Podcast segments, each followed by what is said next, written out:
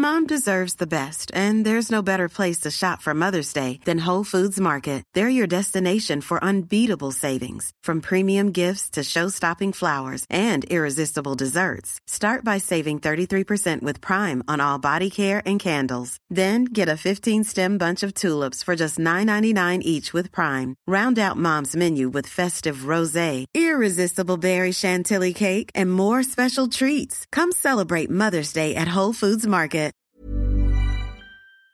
Werbung von Avia Life, einem führenden Schweizer Unternehmen in der Longevity-Forschung. Avea bietet mit Nahrungsergänzungsmitteln effektive Lösungen für gesundes Altern und Verjüngung, damit sich Menschen so lange wie möglich gestärkt, lebendig und jugendlich fühlen.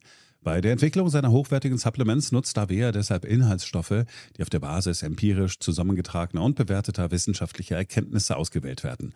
Avea-Produkte sind für Menschen gemacht, die ihre Gesundheitsspanne verlängern und das Wohlbefinden stärken möchten. Avea ist mit der Entwicklung des Stabilizers ein Durchbruch in der Blutzuckerregulierung gelungen. Der Stabilizer kombiniert drei kraftvolle natürliche Inhaltsstoffe, die gemeinsam die Aufnahme von Kohlenhydraten aus den Mahlzeiten reduzieren und Blutzuckerschwankungen minimieren. Dadurch können durchschnittlich 40 Prozent der Kohlenhydrate bei der Nahrungsaufnahme blockiert werden. Hohe Blutzuckerwerte und Zuckerabstürze werden so vermieden. Der Stabilizer fördert eine reduzierte Fettspeicherung und unterstützt das Gewichtsmanagement. Er ist also ein guter Wegbegleiter für ein gesünderes Leben. Gerade bei festen kohlenhydratreichen Mahlzeiten wie Geschäftsessen, Geburtstagen oder anderen Feierlichkeiten, bei denen die Ernährung nicht immer optimal ist und zu viel Zucker konsumiert wird, ist der Stabilizer perfekt geeignet. Die einzigartige Formel unterstützt Ihren Körper dabei, einen ausgeglichenen Blutzuckerspiegel aufrechtzuerhalten sorgt für einen verbesserten Energiehaushalt und trägt zu weniger Heißhunger auf Süßes bei. Die Anwendung ist einfach, eine Kapsel 10 Minuten vor einer festen Mahlzeit, maximal zweimal am Tag. Für die sprichwörtliche Qualität und Reinheit birgt, dass Avea alle Produkte in der Schweiz entwickelt und testet. Die Inhaltsstoffe werden aus Rohwaren von qualitätsgeprüften, vertrauenswürdigen Lieferanten gewonnen. Außerdem bietet Avea eine Vielzahl von Produkten an, die auf die individuellen Bedürfnisse der Kunden abgestimmt sind.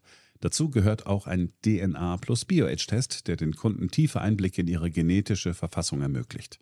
Neugierig geworden? Mehr Informationen gibt es unter avea-live.com. Avea bietet allen BTO-Hörern den Stabilizer mit 15% Preisvorteil auf die Erstbestellung. In den Show Notes dieser Episode finden Sie dafür den speziellen BTO-Code. Avea gewährt Ihnen eine 90-Tage-Geld-Zurück-Garantie, sodass Sie das Bundle risikofrei testen und sich selbst überzeugen können. Avea. Bestimme selbst, wie du alterst.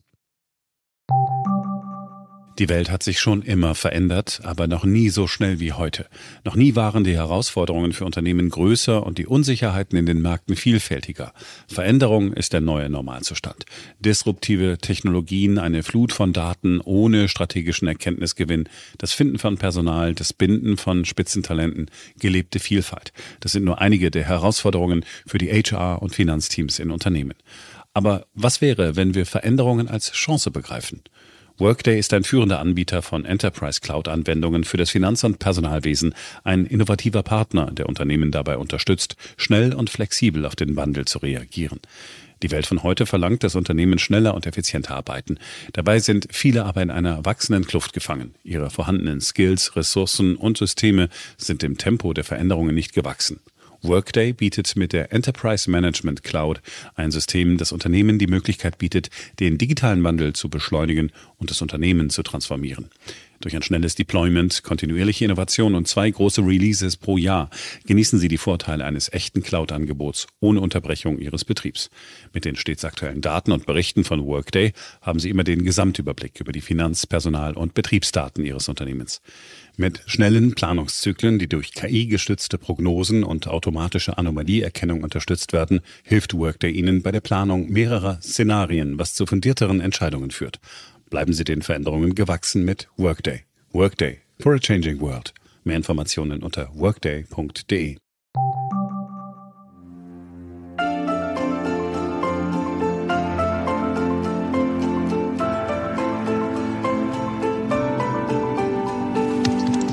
BTO Beyond the Obvious 2.0, der Ökonomie-Podcast mit Dr. Daniel Stelter. Featured bei Handelsblatt. Hallo und herzlich willkommen. Ich freue mich sehr, dass Sie auch in dieser Woche wieder mit dabei sind. In dieser Woche blicken wir auf zwei Volkswirtschaften. Zum einen natürlich nach Deutschland. Die neuen Konjunkturprognosen sind da und die sehen gar nicht gut aus. Was müssen wir daraus schließen und vor allem könnte man etwas dagegen tun, was da vorhergesagt wird? Und zum anderen haben wir natürlich jetzt die große Ankündigung, den Doppelwumms, die Gas- und Strompreisbegrenzung für 200 Milliarden Euro, wobei die Bundesregierung noch gar nicht so richtig weiß, wie sie diese 200 Milliarden Euro verteilen möchte. Der zweite Themenblock ist dann Großbritannien. Dort hat die Regierung Ähnliches verkündet wie hier. Strompreisdeckel, Gaspreisdeckel und Steuersenkungen, das ist was anderes als bei uns. Und die Folge war eine heftige Reaktion an den Finanzmärkten. Das Pfund stürzte ab, die Zinsen stiegen stark, die Bank of England musste intervenieren. Das sind die Themen dieses Podcasts. Ich finde sie spannend, ich hoffe Sie auch. Fangen wir also an. BTO Beyond the Obvious 2.0 featured bei Handelsblatt. Beginnen wir mit dem Ausblick für die deutsche Wirtschaft. Die Aussichten sind nicht schön. Jetzt haben wir es schwarz auf weiß. Der deutschen Wirtschaft geht langsam die Puste aus. Wohl noch bis in den Frühling hinein wird es stetig bergab gehen mit der Konjunktur. Das größte Risiko geht ähm, natürlich nach wie vor vom Krieg in der Ukraine aus. Energiekomponente besonders stark, aber auch viele andere Preise steigen sehr deutlich, weil die Unternehmen Kostensteigerungen an die privaten Haushalte weitergeben. Wir haben inzwischen bei den Inflationsraten Werte erreicht, die wir zuletzt in den Hochinflationsphasen der 70er und 80er Jahre gesehen haben. In dieser Woche wurde die sogenannte Gemeinschaftsdiagnose für die deutsche Wirtschaft vorgelegt. Diese wird erstellt vom IFO-Institut in München, vom Kiel-Institut für Weltwirtschaft, vom Leibniz-Institut für Wirtschaftsforschung in Halle und dem Pendant in Essen. Die Aussagen dieser Gemeinschaftsdiagnose sind wenig überraschend nicht erfreulich. Für das kommende Jahr erwarten die Institute für das Bruttoinlandsprodukt im Jahresdurchschnitt einen Rückgang um 0,4 Prozent, für das Jahr 2024 einen Anstieg um 1,9 Prozent.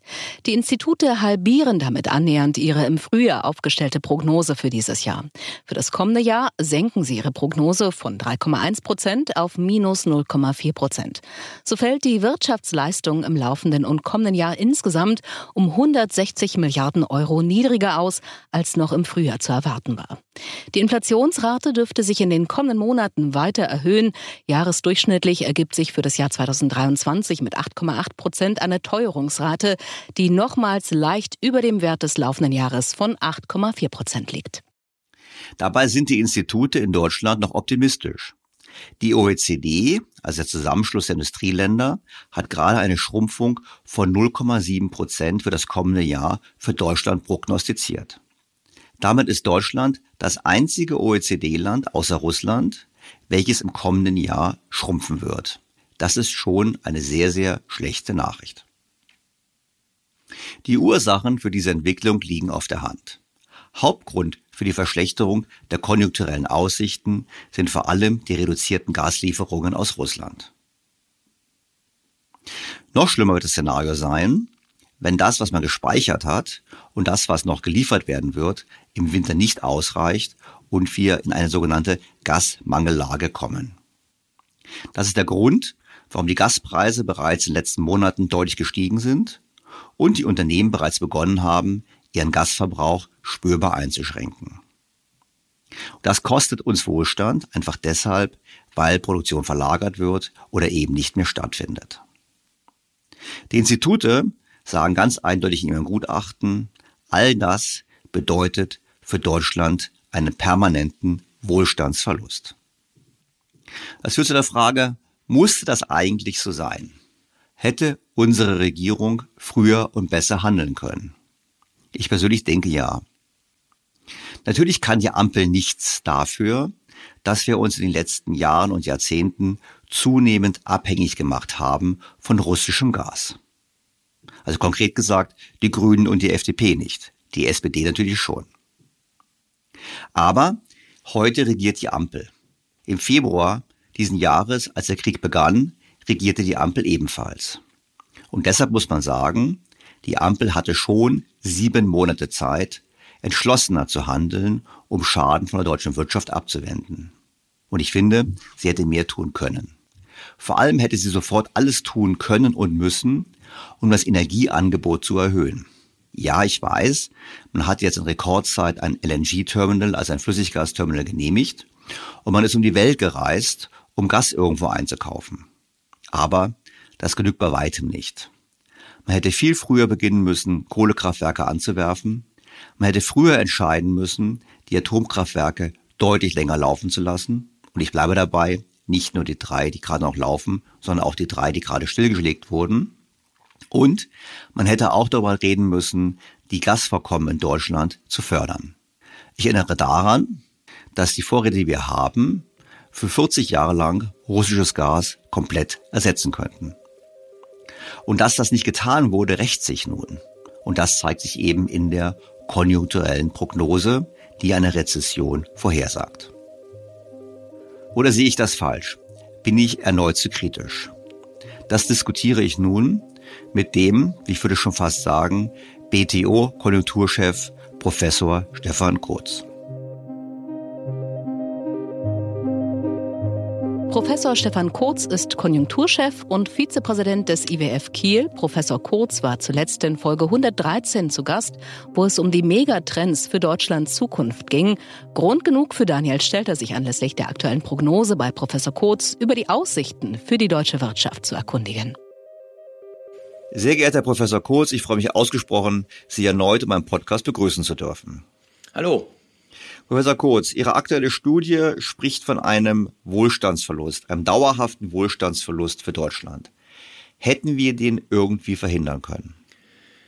Den hätten wir nach Lage der Dinge so kaum verhindern können. Wir meinen ja mit diesem Wohlstandsverlust, dass wir jetzt auf absehbare Zeit deutlich höhere Energieimportpreise tragen müssen, als wir das in der Vergangenheit dank des sehr günstigen russischen Gases konnten. Und damit fließt mehr Einkommen an die übrige Welt ab, das uns dann im Inland eben nicht mehr für Konsumzwecke zur Verfügung steht. Na gut, das könnten wir ja theoretisch hingehen, könnten sagen, wir fördern im Inland Gas mit Fracking zum Beispiel. Das wäre ja auch günstig und könnten so den Wohlstandsverlust verhindern.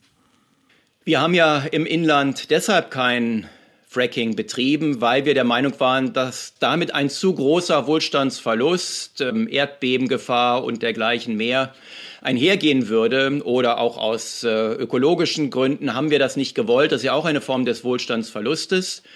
Wenn wir da jetzt umdenken, dann können wir natürlich günstiger an Energie kommen, aber dann äh, müssen wir eben ja diese anderen Kosten, die uns bislang offenbar zu hoch waren, tragen.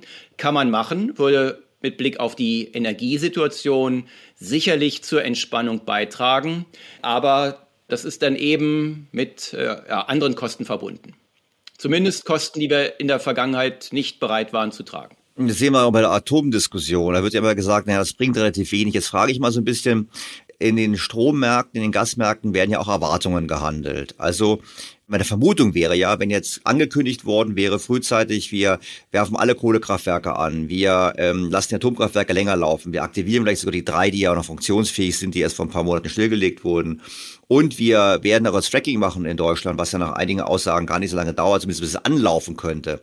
Hätten solche Maßnahmen bereits quasi, obwohl sie noch nicht jetzt am Netz gewesen wären oder wo das Gas noch nicht geflossen wäre, hätte das bereits preissenkend gewirkt? Davon würde ich ausgehen. Allein dadurch, dass wir dann etwas mehr Unsicherheit aus dem Markt herausnehmen können, hätten wir auch schon für die heutigen Gas- und Stromtarife, die ja wenn Sie jetzt einen Liefervertrag abschließen mit irgendjemanden für ein Jahr, dann schaut er jetzt auf die Terminpreise, was muss ich eben ein Jahr lang bezahlen, um Gas beschaffen zu können, das ich dann jemandem äh, weiterverkaufe, kann das sogar schon in die heutigen Tarife dann senkend einfließen.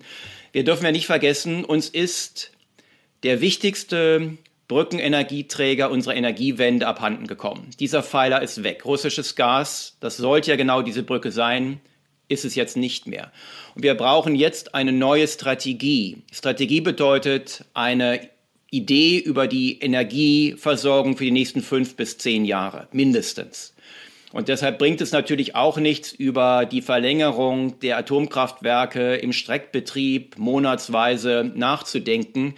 Das ist ja kein Ersatz für den weggebrochenen Pfeiler des russischen Gases, sondern dann muss man tatsächlich sagen, okay, neue Situation. Jetzt werden alle Energiequellen angezapft, die in Reichweite sind. Dazu gehören die Atomkraftwerke, dazu gehört möglicherweise auch das Fracking, dazu gehört aber auch, dass man die LNG-Versorgung sicherstellt. Es ist ja nicht damit getan, nur Terminals aufzubauen, das ist die notwendige Voraussetzung. Wir müssen auch dafür sorgen, dass andere Länder bereit sind, zusätzlich für einen relativ kurzen Zeitraum Erdgas zu fördern, zu verflüssigen und nach Europa zu bringen. Fünf bis zehn Jahre ist ein ziemlich kurzer Zeitraum. Die Investitionszeiträume zum Erschließen von neuen Erdgasfeldern, Aufbau von Verflüssigungsanlagen und dergleichen es ist deutlich länger. Das heißt, da müssen wir ohnehin irgendeine Form von Prämie ausloben. Das, was wir jetzt zuletzt gemacht haben, war nur ein Notbehelf. Wir haben einfach in Asien die bereits kontrahierten Mengen weggekauft. Das haben die Asiaten gemacht, weil sie damit relativ hohe Preise verdienen konnten. Also die Käufer haben das, was sie schon gekauft haben, weiterverkauft. Das ist aber keine Dauerlösung und es wird in Zukunft eher schwieriger werden, auf diesem Weg an Flüssiggas zu kommen. Also auch hier brauchen wir eine Strategie, idealerweise eine europäische, wie wir es für Investoren attraktiv machen, in die Erschließung zusätzlicher Erdgasvorkommen zu investieren. Das ist so ganz witzig, nicht? Wir haben ja das, das die Notwendigkeit, mehr in fossile Energien zu investieren weltweit. Und wir sagen denen, die investieren, wir wollen euer Zeug aber eigentlich gar nicht langfristig haben. Und dann wollen die, das haben wir in Katar gesehen, die haben gesagt 25 Jahre. Und sie haben vollkommen recht. Ich meine, was wir natürlich jetzt machen, sind zwei Dinge. Wir müssten, wenn wir es kürzer machen, müssten wir eine wahnsinnige Prämie bezahlen, damit die ihre Investitionen in fünf oder zehn Jahren statt 25 Jahren zurückverdienen.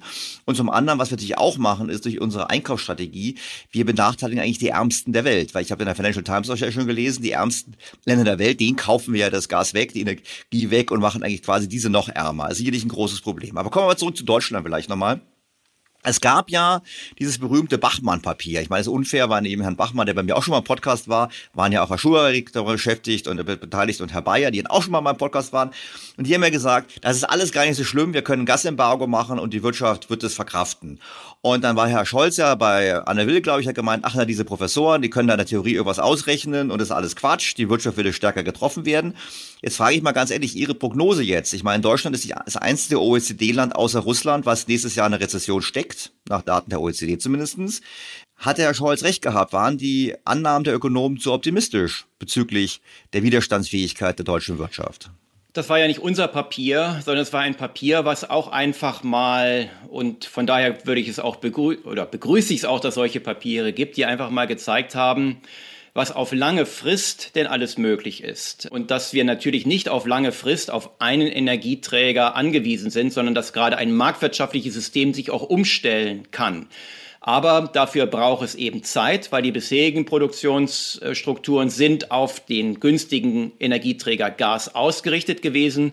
Das kann man nicht über Nacht einfach umstellen auf einen anderen Energieträger oder zu sagen, die Vorprodukte, die gasintensiv hergestellt werden müssen, die importieren wir jetzt einfach aus anderen Regionen der Welt, wo noch günstiges Gas verfügbar ist.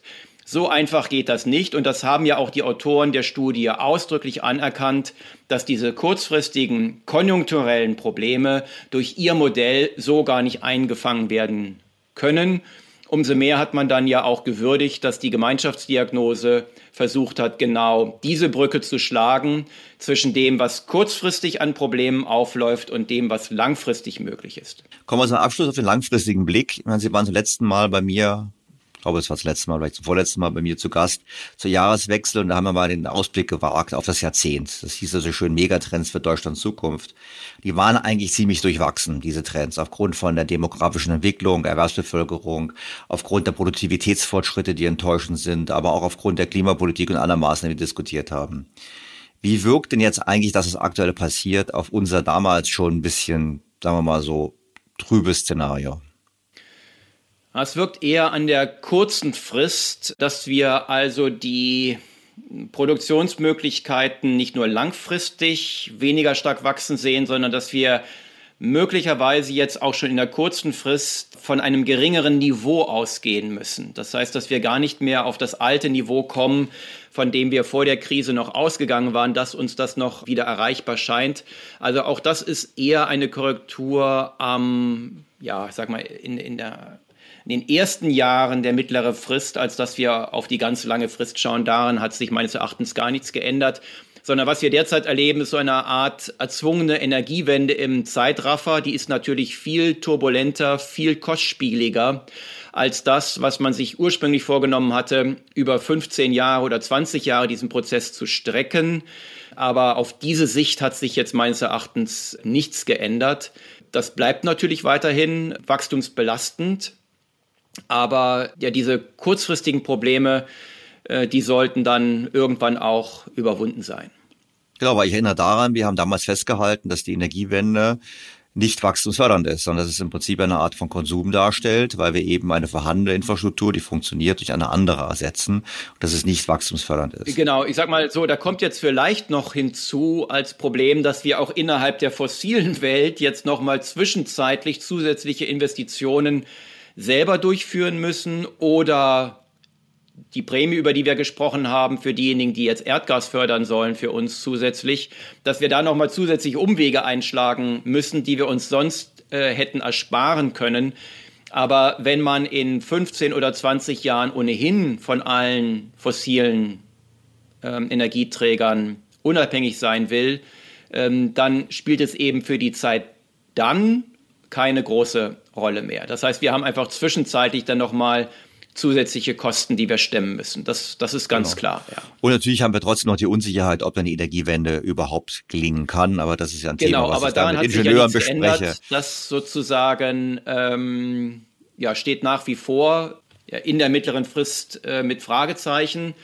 Aber da hat jetzt der Krieg ja nichts dran geändert. Vielleicht muss man sogar sagen, öffnet er dem einen oder anderen die Augen, dass äh, es nicht so einfach ist, das Energiesystem einer Industrienation mal so eben umzukrempeln, sondern dass da an allen Ecken und Enden schwierige Probleme zu lösen sind.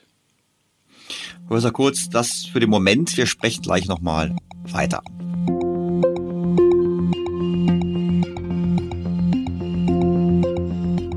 Offensichtlich spielen die Energiepreise eine wichtige Rolle, nicht nur für den kurzfristigen konjunkturellen Ausblick, sondern auch für die mittelfristige Entwicklung der deutschen Volkswirtschaft. Und deshalb ist es interessant, dass wir nun ein neues Konzept diskutieren, nämlich den von der Bundesregierung angekündigten Deckel für Strom- und Gaspreise. Das sollten wir uns jetzt mal genauer anschauen. Zum einen habe ich selber Anfang der vergangenen Woche in Gastbeiträgen bei Cicero und Focus einen Gaspreisdeckel gefordert. Meine Logik ist dazu folgende gewesen.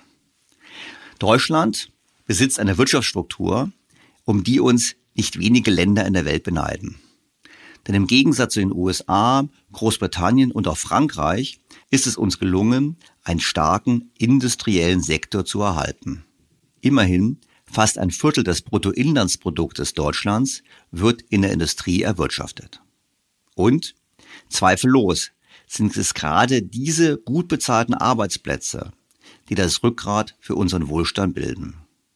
Und hier droht nun angesichts der massiven Steigerung der Energiepreise eine spürbare Deindustrialisierung Deutschlands.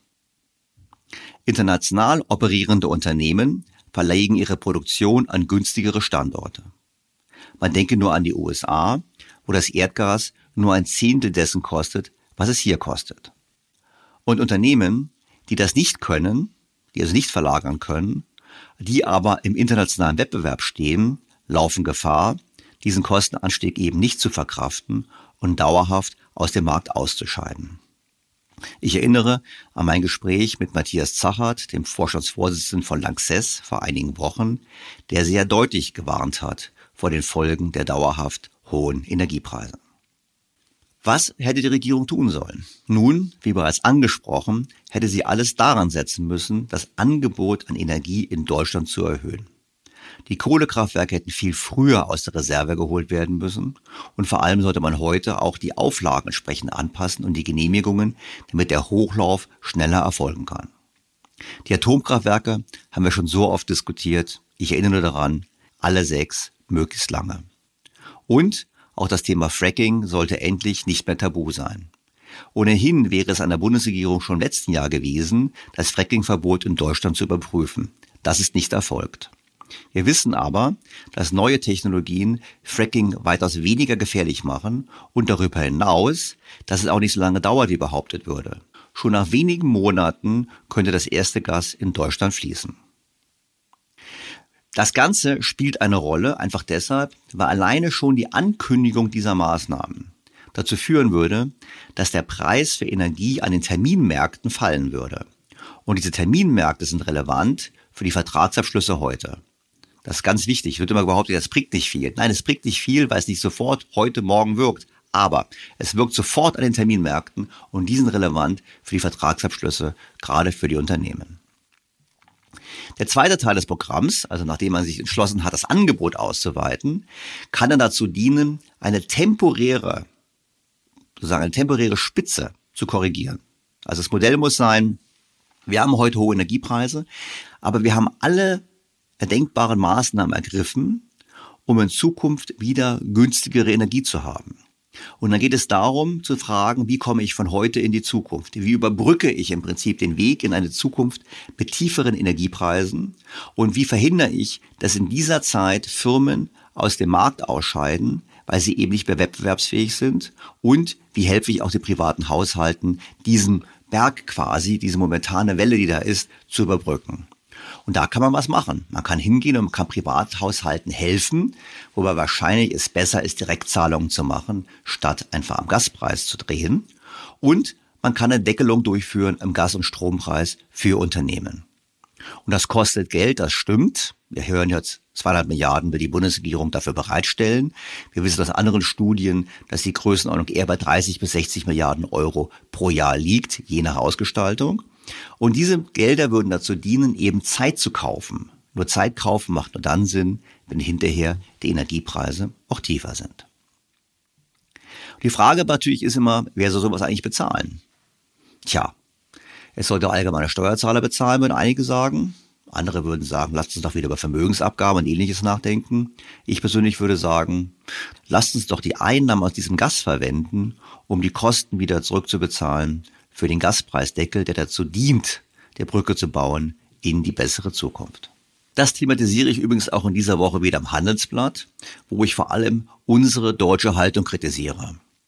Ich finde, Fracking zu verweigern ist nur ein weiteres Beispiel dafür, dass in Deutschland vor allem immer gedacht wird, not in my backyard, nicht in meiner Nachbarschaft. Wir wollen keinen Atomstrom, aber wir nehmen ihn gerne aus Frankreich. Wir wollen keinen Kohlestrom, aber wir nehmen gerne aus Polen. Wir wollen kein Gas fördern, kaufen es dafür aus Katar. Ich finde, wir sollten uns schämen und endlich so handeln, wie es sich gehört, nämlich unser Schicksal selber in die Hand nehmen. Was mir an dieser Stelle zu einem kurzen Einschub führt. Nach wie vor gibt es ein exklusives Angebot für alle BTO-Hörer. Testen Sie Handelsblatt Premium vier Wochen lang für nur einen Euro und bleiben Sie so zur aktuellen Wirtschafts- und Finanzlage informiert. Mehr erfahren Sie unter handelsblatt.com-mehr Perspektiven und auch in den Show Notes zu diesem Podcast. Am Donnerstag hat die Regierung nun also gehandelt und einen Strom- und Gaspreisdeckel verkündet. Ich habe einmal bei anderer Gelegenheit gesagt, die Maßnahmen, die wir ergreifen, sind ein Bums. Man kann sagen, das ist hier ein Doppelwumms. Es soll dazu beitragen, dass jetzt schnell, zügig und für alle schnell feststellbar die Preise sinken für Energie, so dass sich niemand Sorgen machen muss, wenn er an den Herbst und den Winter denkt, wenn er an Weihnachten denkt und an das nächste Jahr und an die Rechnung. Bei aller Bereitschaft, jetzt viel Geld in die Hand zu nehmen und die Preise abzufedern, die Notwendigkeit, Energie einzusparen, bleibt unvermindert bestehen. Vielen Dank. Wir befinden uns in einem Energiekrieg um Wohlstand und Freiheit. Dieser Energiekrieg hat zum Ziel, vieles von dem zu zerstören, was die Menschen sich persönlich über Jahrzehnte aufgebaut haben, was über Jahrzehnte an Strukturen in Mittelstand, Handwerk und Industrie aufgebaut worden ist. Wir können das nicht akzeptieren und werden uns zur Wehr setzen. Die Bundesregierung hat dann auch versprochen in ihrer Ankündigung, das Angebot auszuweiten. Durch die Ausweitung des Angebots an Energie und die Senkung des Verbrauchs werden wir einen zentralen Beitrag leisten, dass die Gaspreise auf den Märkten wieder sinken. Dazu gehört unter anderem eine umfassende Verbesserung des Angebots durch Ausschöpfung aller Potenziale der erneuerbaren Energie. Bei der Kohleverstromung einschließlich Sicherstellung der entsprechenden Versorgungstransporte und der Aufbau von Importstrukturen durch Flüssiggasterminals. Wir schaffen außerdem jetzt die Möglichkeit, die süddeutschen Atomkraftwerke bis zum Frühjahr 2023 laufen zu lassen. Das ist zunächst einmal zu spät. Wir befinden uns nämlich nicht erst seit ein paar Wochen im Energiekrieg, wie die Äußerungen von Herrn Lindner vielleicht nahelegen würden, sondern bereits seit sieben Monaten. Man hätte früher und entschiedener handeln können. Wolfgang Große-Entrup, der Hauptgeschäftsführer des Verbandes der chemischen Industrie, sagte mit Blick auf die Ankündigung der Bundesregierung, nun sei Tempo bei den Details erforderlich. Denn immer mehr Unternehmen stehen mit dem Rücken zur Wand. Das passt ja auch zu den Aussagen von Herrn Zachert in meinem Podcast. Große Entrup meinte auch, die Chance für eine Atempause durch die Preisbremse müsse nun genutzt werden, um gemeinsam die Strukturen zu schaffen, die uns durch die schwierigen nächsten beiden Winter bringen. Das bedeutet im Klartext Ausweitung des Energieangebotes. Trotzdem, und das sehen wir in der Erklärung der Ampel, agiert diese weiter mit angezogener Handbremse. Die Kernkraft darf da ein paar Wochen am Netz bleiben. Das genügt nicht. Es muss mehr sein und länger. Die Erschließung der Gasvorräte wird nicht einmal erwähnt. Stattdessen wird weiter der Popanz der erneuerbaren Energien verkauft. Dabei wissen wir, dass sie eben nicht ausreichen und gar nicht ausreichen können, um ein Industrieland wie Deutschland zu versorgen und vor allem auch nicht kostengünstig zu versorgen. Es wird immer gerne verdrängt, eine zukünftige Wasserstoffwirtschaft wäre Stand heute auch extrem teuer. Das Programm der Bundesregierung ist also letztlich ein Programm, welches weiterhin dauerhaft hohe Energiepreise und die Gefahr von Blackouts beschreibt. Ich finde das nicht gut. Es ist ganz eindeutig unzureichend. Natürlich will die Bundesregierung auch weiter Energie sparen. Die Bundesregierung appelliert an Unternehmen und private Haushalte, den Energieverbrauch zu senken und achtet darauf, dass die Preissignale so weit wie möglich wirken. Zudem hat die Bundesregierung bereits eine Reihe konkreter Maßnahmen ergriffen, unter anderem die Verordnungen zur Senkung des Energieverbrauchs, das Aufsetzen einer umfassenden Energiesparkampagne und Maßnahmen zur Energieeinsparung und Steigerung der Energieeffizienz, die fortlaufend angepasst werden. Damit sind wir dann bei den Themen Weihnachtsbeleuchtung, Kaltduschen und Waschlappen. Ich frage mich immer, ob unserer Bundesregierung überhaupt bewusst ist, dass sie ein Industrieland regiert. Nochmal. Weil die Bundesregierung in den letzten sieben Monaten so wenig getan hat, um das Energieangebot auszuweiten, sind die Preise so hoch und damit die Kosten für uns alle. Und nun steuert sie da mit einem Strom- und Gaspreisdeckel dagegen, der letztlich viel Geld kostet, aber an den wahren Ursachen der hohen Energiepreise eben nichts ändert. Hinzu kommt, dass die genaue Ausgestaltung der Strom- und Gaspreisbremse noch völlig offen ist, was die Gefahr erhöht, dass die Maßnahmen zu spät kommen und vor allem angesichts der fehlenden Planbarkeit für Unternehmen an der sich abzeichnenden Verlagerung von Produktion ins Ausland nichts mehr ändern. Da nützt es nichts, wenn sich die Politiker in Talkshows gegenseitig bestätigen, eine Operation am offenen Herzen vorzunehmen. Die Strompreisbremse beschreibt die Bundesregierung in ihrer Erklärung so. Für Verbraucherinnen und Verbraucher sowie kleine und mittlere Unternehmen KMU wird ein sogenannter Basisverbrauch subventioniert. Für den darüber hinausgehenden Verbrauch wird der jeweils aktuelle Marktpreis angelegt. So werden Verbraucherinnen und Verbraucher entlastet, zugleich wird zur Reduktion des Verbrauchs angeregt. Ziel ist es, den Endkundenpreis für Strom auf der Stromrechnung zu senken und von den hohen Preisen am Großhandelsmarkt zu entkoppeln. Es soll administrativ handbarer sein und zeitlich schnell umgesetzt werden. Die übrigen Unternehmen, insbesondere große Industrieunternehmen, werden in ähnlicher Weise ebenfalls entlastet, indem ein spezifischer Basisverbrauch verbilligt wird. Es soll also ein Basisverbrauch definiert werden. Wie soll das passieren? Wir wissen ja nicht mal, wie viele Menschen in einer Wohnung wohnen. Das erkennt man auch gerade im Zuge der Datenerfassung für die neue Grundsteuer. Und wie soll es bei Unternehmen erfolgen? Wir sehen, das alles ist schon so kompliziert. Aus Angst, es könnte jemand zu viel bekommen, wird hier wieder mit deutscher Gründlichkeit agiert. Und vor allem hätte man sich das vielleicht schon im März überlegen können und nicht erst jetzt im Oktober. Die Gaspreisbremse ist ähnlich angedacht. Daher werden die Preise zumindest für einen Teil des Verbrauchs auf ein Niveau gebracht, welches private Haushalte und Unternehmen vor Überforderung schützt. Gleichzeitig sollen Anreize zur Reduktion des Gasverbrauchs erhalten bleiben. Die Gaspreisbremse ist befristet und kann nach Evaluierung verlängert werden.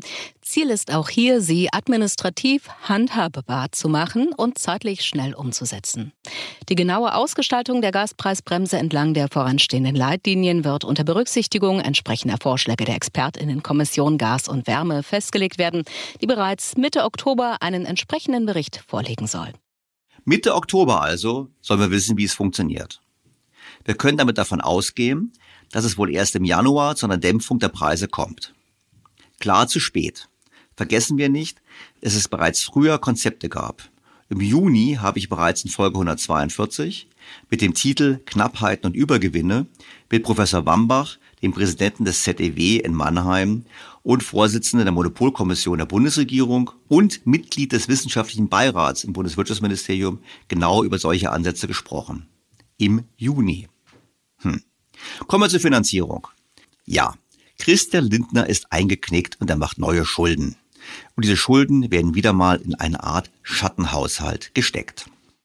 Der Wirtschaftsstabilisierungsfonds WSF soll im Jahr 2022 mit zusätzlichen Kreditermächtigungen aufgrund von Artikel 115 Absatz 2 Satz 6 des Grundgesetzes in Höhe von 200 Milliarden Euro ausgestattet werden.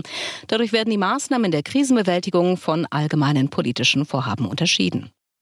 Und wie werden die Schulden abgetragen? Nun, zum einen über eine Steuer auf den bereits vielfach diskutierten sogenannten Übergewinnen. Die Bundesregierung unterstützt den Vorschlag der Europäischen Kommission zur Einführung einer Solidarabgabe für Unternehmen im Erdöl, Erdgas, Kohle und Raffineriebereich. Und auch die Stromerzeuger sollen beteiligt werden. So heißt es an anderer Stelle. Weil Gas aktuell den Preis setzt und weil dieser gerade so hoch ist, erzielen die Nicht-Gaskraftwerke sehr starke Zufallsgewinne.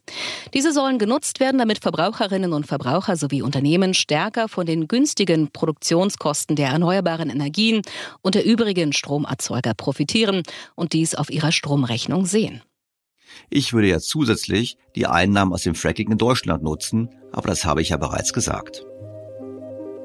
Doch es gibt auch gute und begründete Kritik an diesen Überlegungen zum Gaspreisdeckel. Kommen wir zurück zu Professor Stefan Kotz.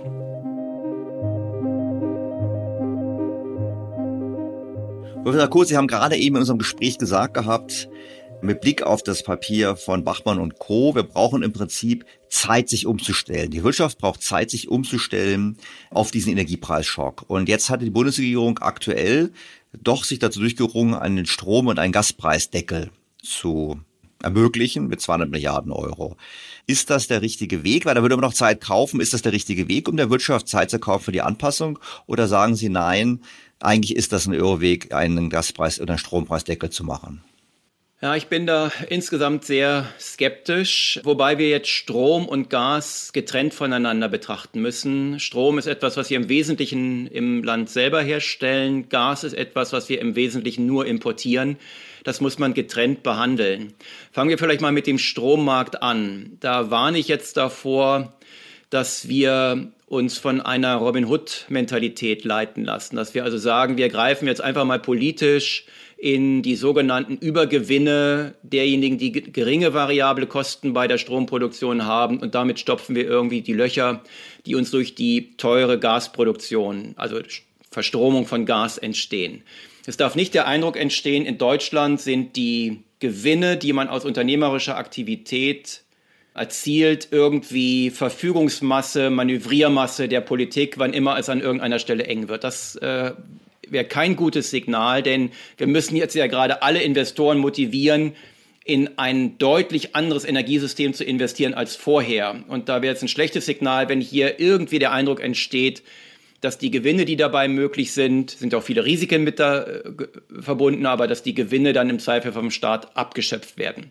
Deshalb plädiere ich dafür, dass wir bei allen Eingriffen in den Strommarkt uns immer von ökonomischen Kriterien leiten lassen und nicht von bloßen politischen Umverteilungsmotiven. Und dafür gibt es gute ökonomische Gründe. Wir haben, wenn wir mal Energieerzeugung, also Stromerzeugung und Stromverteilung zusammendenken, eine Situation, wo derzeit hohe sogenannte Grenzkostenpreise erzielt werden, die allemal ausreichen, um auch die Fixkosten dieses gesamten Stromsystems abzudecken. Das ist ja die normale Situation auf jedem anderen Markt auch. Es bilden sich Grenzkostenpreise, die liegen über den Durchschnittskosten und damit erzielt jeder Anbieter genügend Einnahmen, um auch seine Fixkosten zu tragen. Sowas kann man sich jetzt ja übertragen auf das Stromsystem auch vorstellen. Also wir zahlen weiterhin die Grenzkostenpreise, aber die Anbieter müssen daraus auch die Fixkosten der gesamten Stromproduktion und Stromverteilung tragen. Derzeit ist es ja so, wir zahlen einen Strompreis, der setzt sich zusammen aus den Erzeugungskosten, Steuern lasse ich jetzt mal weg, und der sogenannten Netzumlage und dem Netzentgelt vielmehr. So, und mit diesem Netzentgelt sollen eben die Unterhaltung, der Betrieb, das Management des Netzes, die mehr oder weniger die Fixkosten dieses Gesamtsystems getragen werden. Das heißt, wir packen auf den Grenzkostenpreis jetzt noch eine Fixkostenumlage obendrauf. Das ist in normalen Zeiten vernünftig, weil da die Grenzkostenpreise nicht ausreichen, um die Fixkosten zu decken. In diesen Situationen, wo wir jetzt sind, ist es aber anders. Da reichen die Grenzkostenpreise aus.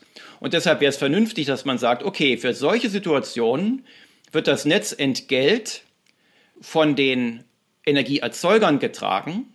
Dann reden wir immerhin über 8 Cent pro Kilowattstunde. Das ist eine ganze Menge. Bei ungefähr 40 Cent pro Kilowattstunde ist es immerhin schon ein Fünftel. Also wir reden hier über eine substanzielle Entlastung auch der Stromkunden. Jetzt aber nicht einfach so als Wohlwollen oder als Zuschuss, sondern vor dem Hintergrund ökonomischer Kriterien. Und das wäre ja, würde ja auch nur gelten für solche Ausnahmesituationen, wie wir sie derzeit haben. Wenn sich das alles wieder beruhigt, dann kommt natürlich das Netzentgelt wieder obendrauf auf den ganz normalen Strompreis. Jetzt wissen wir alle, Strommärkte sind nicht ganz so trivial. Ich wollte jetzt einfach nur mal die grundsätzliche Logik äh, erklären, dass wir also nicht mit irgendwelchen willkürlichen Umverteilungsargumenten kommen müssen, sondern dass man ganz harte ökonomische Kriterien anlegen kann, die dann auch etwas darüber sagen, ob die Strompreise, die wir derzeit bezahlen, auch unter allokativen Gesichtspunkten möglicherweise überhöht sind. Ja, wir als Ökonomen legen ja großen Wert darauf, möglichst nicht in das Preissystem einzugreifen, um keine ineffizienten Verzerrungen auszulösen. Aber die Art der Strompreisbildung, wie wir sie jetzt haben, führt tatsächlich zu ökonomisch betrachtet zu hohen Preisen. Das heißt, da wird Strom für den Verbraucher tatsächlich teurer bepreist, als es gerechtfertigt ist. Und deshalb sollte man darüber nachdenken, ob man hier zu einer Korrektur kommt. Das wäre nicht nur natürlich ein Vorteil für die Stromkunden, die ja nicht so stark belastet sind, sondern es wäre auch ein Schritt in Richtung besserer allokativer Effizienz. Ich bin natürlich sofort bei Ihnen, dass ich sage, nein, man sollte jetzt nicht willkürlich irgendwelche Übergewinne abnehmen. Aber bei den erneuerbaren Energien, also mein Verständnis ist, mit unserer erneuerbaren Energieumlage garantieren wir den Betreibern ja auch Mindestgewinne.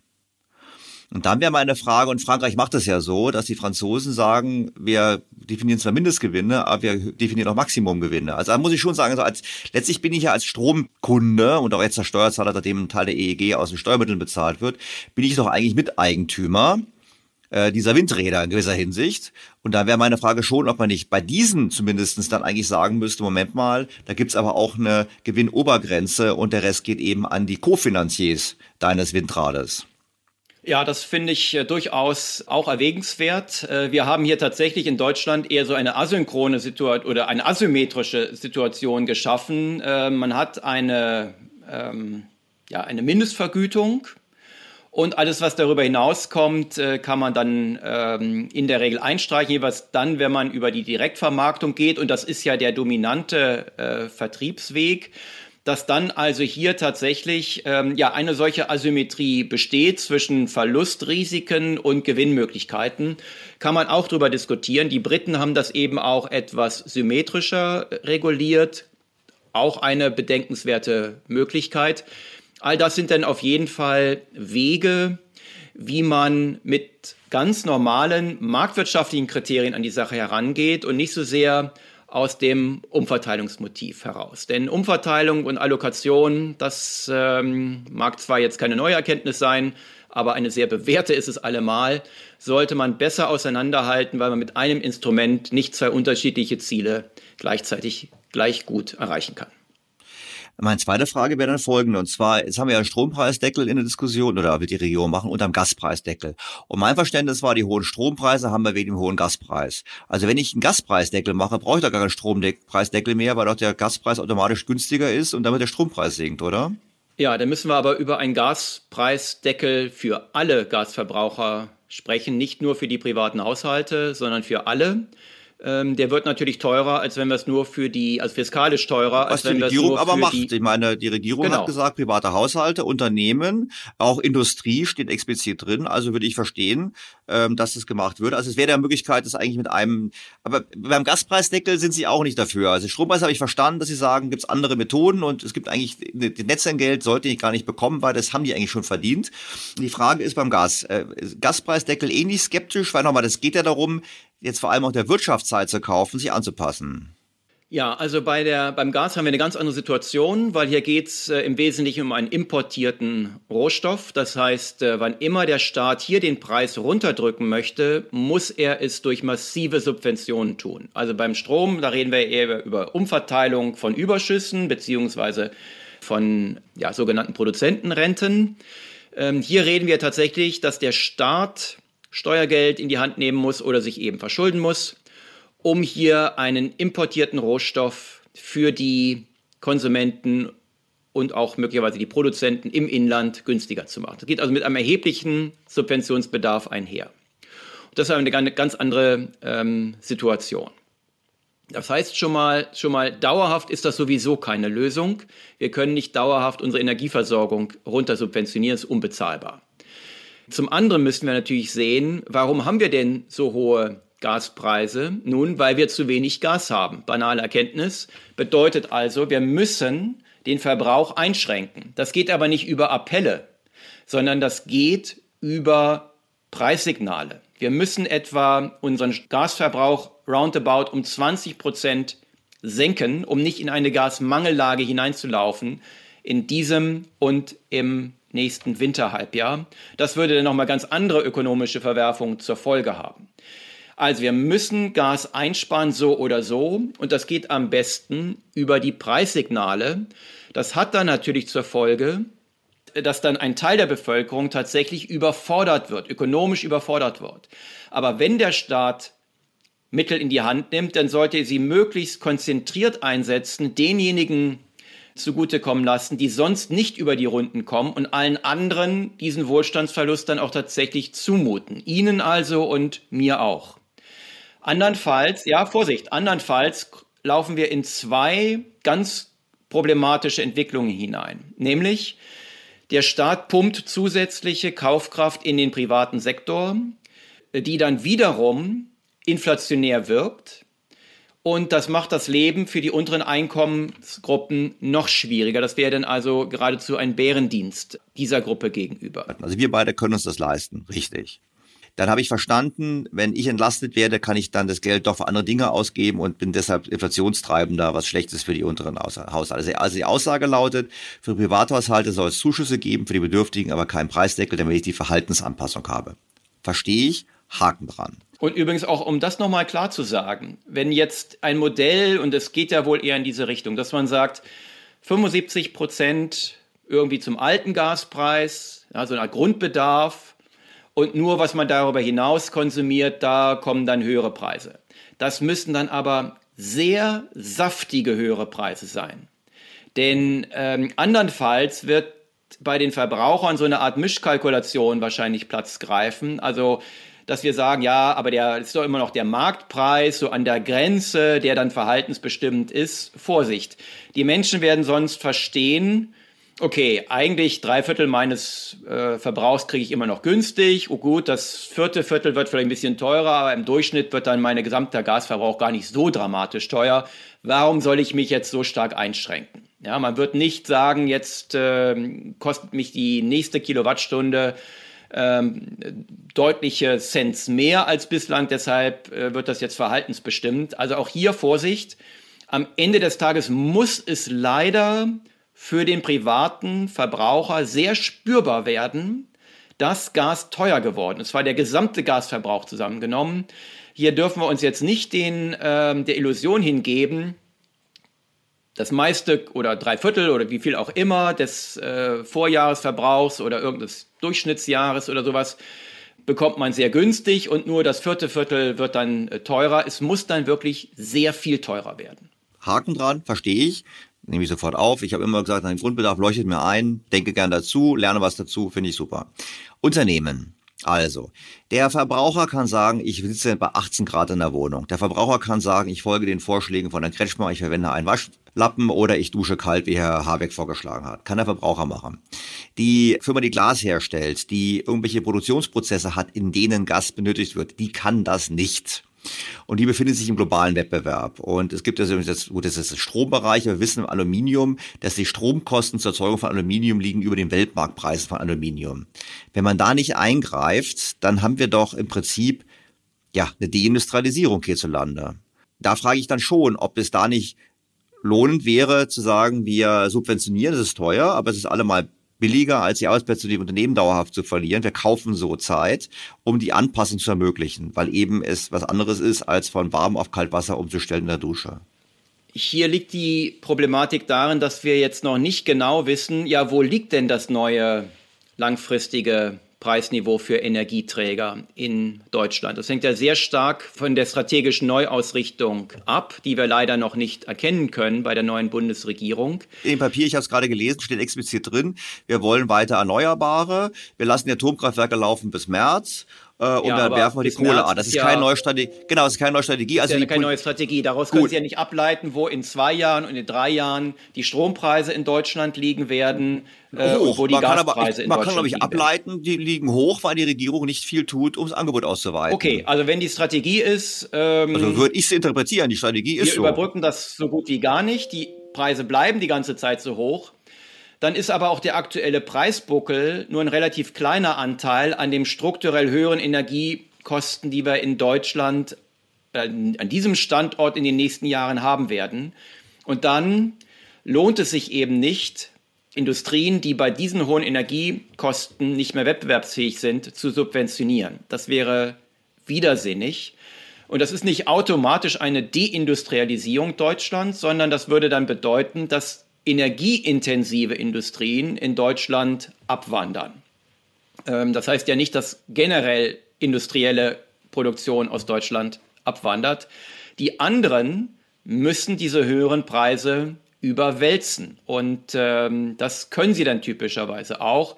Alle, die im Inland, davon waren jetzt ja oft von Bäcker und so etwas alles die Rede, Einzelhandel, die ja nicht im internationalen Wettbewerb stehen, äh, die müssen dann die höheren Energiepreise tatsächlich weiterwälzen. Ich weiß, das ist nicht immer einfach und der einzelne unternehmerische Akteur kann sich das möglicherweise auch nur sehr schlecht vorstellen, weil er so hohe Preisanpassungen in der Vergangenheit ja nie durchführen musste. Also denkt er sich jetzt, das kann ich ja niemals durchsetzen. Aber er steht natürlich hier im Wettbewerb mit anderen und seinen Wettbewerbern haben ja dasselbe Problem. Und deshalb ist am Ende die Frage vielmehr, wo werden die privaten Haushalte, wenn sie jetzt aufgrund ihrer höheren Energieausgaben äh, weniger Kaufkraft für anderes zur Verfügung haben, wo werden sie dann den Rotstift ansetzen? Das müssen nicht unbedingt die Brötchen sein, das kann etwas ganz anderes sein. Der Staat kann aber am besten helfen, weil wir haben ja die Idee bei unserem äh, Umverteilungsstaat, dass er das nach wirtschaftlicher Leistungsfähigkeit tut, sowohl was die Belastung angeht, der gut situierten, als auch was die Hilfen angeht für die, die an der unteren Einkommensskala rangieren. da kann er das am allerbesten tun. Und äh, wenn der Staat jetzt Mittel einsetzt, dann tut er das am besten durch direkte Transfers an die privaten Haushalte nach Bedürftigkeit.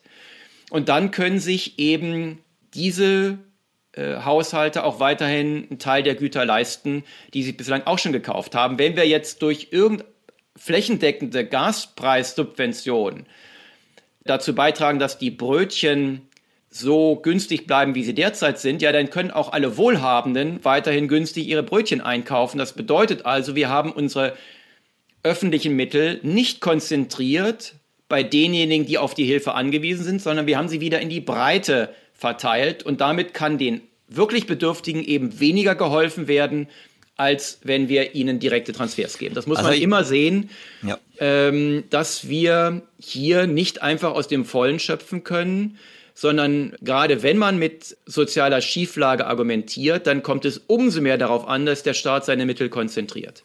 Da bin ich ganz in der Meinung, ich möchte mal zusammenfassen, ganz kurz. Also, alle Bäcker sind getroffen.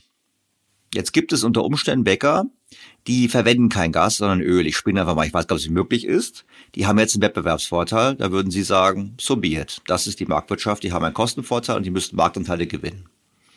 Das zweite ist, es gibt vielleicht Bäcker, die haben noch, noch länger laufende Gasverträge, die trifft die Gaspreissteigerung später als die anderen. Die haben jetzt die Möglichkeit, momentan ein bisschen leicht ähm, bessere Margen zu realisieren, weil die Preise gestiegen sind, aber für die ist auch noch ein temporärer Effekt. Da wäre die Aussage von Ihnen eigentlich, die verstehe ich auch, den Bäckern muss man nicht helfen, sondern wir müssen einfach hinnehmen, dass die Preise steigen. Wir müssen den Käufern äh, helfen, die quasi einen großen Teil ihres Budgets für Brötchen ausgeben, weil sie weniger Geld haben und wiederum nicht Herrn Professor Kurz und Daniel Stelter. Verstanden. Jetzt haben Sie so nebenher gesagt, na ja, gut, wenn diese die äh, Energiepreise nicht dauerhaft sinken, dann habe ich verstanden, würde ich sagen, ich lege Ihnen was im Mund jetzt. Wenn die Politik nicht die ernsthafte Strategie verfolgt, die Energiepreise in Deutschland wieder deutlich runterzubekommen, zum Beispiel durch Fracking, sage ich jetzt mal, dann sollte sie jetzt auch gar nicht subventionieren. Weil dann gehen die Firmen eh aus Deutschland weg oder pleite. Dann würden Sie sagen, lass es jetzt passieren, statt erst 200 Milliarden auszugeben und dann die Pleite zu haben. Das ist im Prinzip richtig. Auf eine Energiekrise muss man primär energiepolitisch reagieren. Und alles, was dann übrig bleibt, kann man dann noch fiskalisch flankieren. Also um es mal so als äh, Slogan auszudrücken, Energiepolitik first, Fiskalpolitik second. Aber das, was wir derzeit diskutieren, ist ja von einem Entlastungspaket zum anderen sich zu hangeln und die Frage der Neuausrichtung, der strategischen Neuausrichtung der Energiepolitik, ähm, da haben wir noch nicht allzu viel zustande gebracht. Wir wollen jetzt eine Brücke bauen. Ne? Wir wollen eine Brücke bauen. Wir haben derzeit sehr hohe Energiepreise und wir, je nachdem, welche energiepolitische Strategie wir jetzt einschlagen, werden die Energiepreise in Zukunft deutlicher oder weniger deutlich wieder sinken. So, es ist wenig sinnvoll, eine Brücke zu bauen, damit anzufangen, ohne zu wissen, wo überhaupt das andere Ufer liegt. Ja? Also deshalb muss man erstmal äh, die Rahmenbedingungen klar ziehen, zu sagen, okay, das sind unsere Maßnahmen, mit denen wir das Energieangebot erhöhen. Nur das kann auf Dauer die Energiepreise auch wieder senken. Wenn wir uns darüber verständigt haben, können wir uns darüber verständigen, wie wir diesen zwischenzeitlichen Preisbuckel, der dadurch bedingt ist, dass die Anpassung Zeit braucht, wie wir das überbrücken, damit auch der Bäcker, den Sie gerade genannt hatten, der jetzt in die Bedrohung kommt, dass man dem dann hilft und sagt, okay, du hast ja auch die Aussicht, dass du in zwei, drei Jahren wieder günstigere Energie zur Verfügung hast. Und wir wollen jetzt natürlich das kostbare organisatorische Kapital, was wir in unseren Unternehmen gebunden haben, dann nicht unnötig kurzfristig verlieren. Aber bevor wir, also wenn wir als Land nicht in der Lage sind, eine neue Energiestrategie zu formulieren, sondern uns nur immer wieder über kurzfristige Subventionsprogramme und äh, Entlastungspakete verständigen können, dann ist das eine Brücke ins Nichts. Und die ist auf Dauer leider nicht finanzierbar. Auch nicht für ein Land, was sich so reich hält wie das deutsche. Ja gut, da brauchen Sie mich nicht davon zu überzeugen. Sie wissen ja, ich halte zwei Märchen, dass wir so reich sind. Vielen Dank für dieses Stichwort für Eigenwerbung. Ich hab, mache mir auch keine Sorgen um den Bäcker. Wissen Sie, jetzt habe ich jetzt, tut natürlich im Einzelfall, bedauere ich ihn emotional, aber im Prinzip ist mir es egal, wenn Bäcker ausscheiden, weil Bäcker können dann wieder neu in den Markt eintreten. Sie haben vorhin so nonchalant gesagt, nach dem Motto, naja, es gibt keine Deindustrialisierung, es geht nur die Industrie weg, die die Energiekosten nicht zahlen kann. Da würde ich schon noch gerne mal ein bisschen gegenhalten. Ich hatte vor ein paar Wochen Herrn, Herr Zachert, von den, den Vorstandsvorsitzenden von Lanxess in meinem Podcast äh, zu Gast. Vielleicht haben Sie die Folge auch gehört. Und wenn ich das gehört habe, er war im Prinzip extrem besorgt für die Zukunft des Standorts Deutschland, für die chemische Industrie. Und ich glaube schon, eine chemische Industrie, auch ähm, einige ähm, metallverarbeitende Industrie ist ganz wichtig im Sinne von des Produktionsnetzwerks in Deutschland, also Zusammenhang mit Automobilindustrie und allem anderen zusammen. Und dann würde ich schon die Frage aufwerfen, ob wir da nicht ein bisschen zu blauäugig sind nach dem Motto, ach na ja, dann gibt es bei uns nicht mehr, ob da nicht unter Umständen noch Gefahr laufen, dass wir dann einen wichtigen Faktor von Wohlstand, nämlich den immer noch hohen Anteil an industrieller Wertschöpfung in Deutschland doch gefährden. Da würde ich Sie doch nochmal challengen wollen, weil das klang für mich so ein bisschen, naja, dann wird das woanders gemacht, so ist halt die Wirtschaft, aber ich würde sagen, wenn sie erstmal weg ist, kriegen wir es nicht mehr zurück. Wir werden in Deutschland niemals eine lebensfähige, starke industrielle Substanz aufbauen können, die darauf beruht, dass wir Energie subventionieren. Nein, das habe ich ja nicht gesagt. Das nein, nein, nein. Ich meinte, na? nur Sie haben gesagt, wenn die Preise hoch sind und die weg sind, dann sind sie halt weg. Das ist keine Deindustrialisierung. Ich sage aber, wenn sie weg sind. Ich sage natürlich, ich möchte nicht subventionieren. Meine Antwort ist eher, zurückzukommen auf Ihren anderen Aspekt. Sie haben ja gesagt, Energy Policy First. Okay, da gehe ich sofort mit. Ja, ja, klar, da gehe ich mit. Ich, ich bin bei Ihnen zu sagen, es ist kein, es ist sinnlos zu subventionieren, wenn ich in eine, in, in eine endlos Subventionitis reinkomme und es gibt kein Ende in Sicht, weil ich nichts tue an der Substanz, um Energiepreise runterzubekommen. Atomkraftwerke, Kohlekraftwerke, Fracking, was weiß ich. So, und dann sagt sie, naja gut, aber nehmen wir mal an, wir machen, die Regierung macht das nicht. Die Regierung weigert sich weiterhin, das zu tun, was sie tun müsste, nämlich sich für die Energie, um die Energiepreise inhaltlich zu kümmern, durch Angebotserhöhung.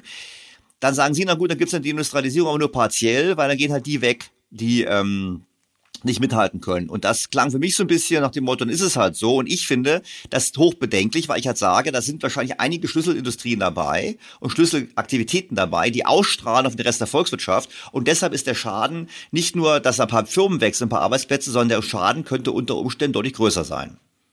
Ja, das ist äh, nicht auszuschließen. Das ist dann genau aber die Konsequenz dieser Form von Energiepolitik. Und die darf uns eben dann, aber da sind wir uns ja auch einig, eben nicht dazu führen, dass wir sagen, ja, also das mit der Energiepolitik, da können wir uns nicht einigen, aber damit wir diese Substanz irgendwie hier bewahren, zahlen wir halt dauerhafte Subventionen. Das, das geht eben nicht, ne? sondern der industrielle Kern eines Wirtschaftsraums, der muss sich selber tragen, der darf nicht von Staatshilfen abhängig gemacht werden. Ähm, allenfalls kann es dann nur darum gehen, wenn wir wissen, hier ist irgendwie ein, ein Energiepreisbuckel, dass wir da irgendwie glättend eingreifen. Da kann man, da muss man jetzt auch nicht immer die ähm, nicht immer ganz stur vielleicht auf der lupenreinen äh, ordnungspolitischen Linie fahren. Ähm, man sollte immer die Gefahr natürlich im, im Kopf haben. Also ich sage mal, kurzfristig kann man da auch mal die eine oder andere Maßnahme vertreten. Äh, aber äh, eben nur kurzfristig. Na? Und das äh, setzt voraus, dass wir wissen, wo wir langfristig überhaupt hinwollen. Sie wollten es noch einordnen im europäischen Kontext. Meine, wir haben ja schon Gas- und Energiepreisbremsen in anderen Ländern in der, im Rahmen der, der EU und der Eurozone. Sie wollten sagen, gibt es da Probleme, wenn wir sowas machen oder was, oder was war das, der Aspekt, den Sie da noch einbringen wollten? Ja, also der EU-Kontext ist äh, zentral, denn wir haben ja tatsächlich jetzt von einem Land zum anderen ähm, so etwas wie ähm, Gassubventionen, also Gaspreisbremsen unterschiedlicher Ausgestaltung, die aber am Ende des Tages dazu führen, dass der Staat einen importierten Rohstoff subventioniert.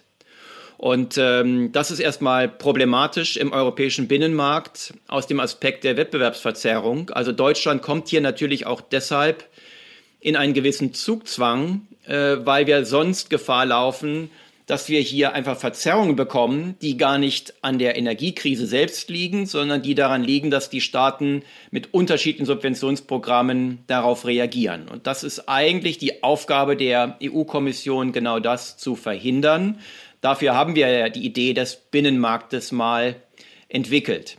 Aber es gibt sogar noch einen mindestens so wichtigen, so würde ich sagen, einen mindestens so wichtigen zweiten Grund. Wenn wir jetzt reihum die Gasnachfrage subventionieren, sowohl für die privaten Haushalte als auch für die Unternehmen, dann halten wir die europäische Nachfrage nach Erdgas weiterhin hoch. Und damit werden auch die Preise weiterhin hoch bleiben. Das heißt, mit unseren Subventionen helfen wir dann nicht unseren Verbrauchern oder unseren Unternehmen, sondern wir füttern die Produzenten von Erdgas. Dann können wir denen das Geld auch gleich überweisen und spätestens da wird keiner mehr mitgehen. So, das heißt, wir müssen hier auch systemisch denken, was wir hier anrichten durch diesen Subventionswettlauf. So bitter es ist, ganz Europa muss mit weniger Gas auskommen und dagegen anzusubventionieren, diese Knappheit irgendwie von der Preisseite her irgendwie weniger aufscheinen zu lassen, ist eben nur eine sehr vordergründige Maßnahme. Wenn es ein kleines Land wie Belgien alleine täte, würde man sagen, okay, machen die sich einen schlanken Fuß. Ja?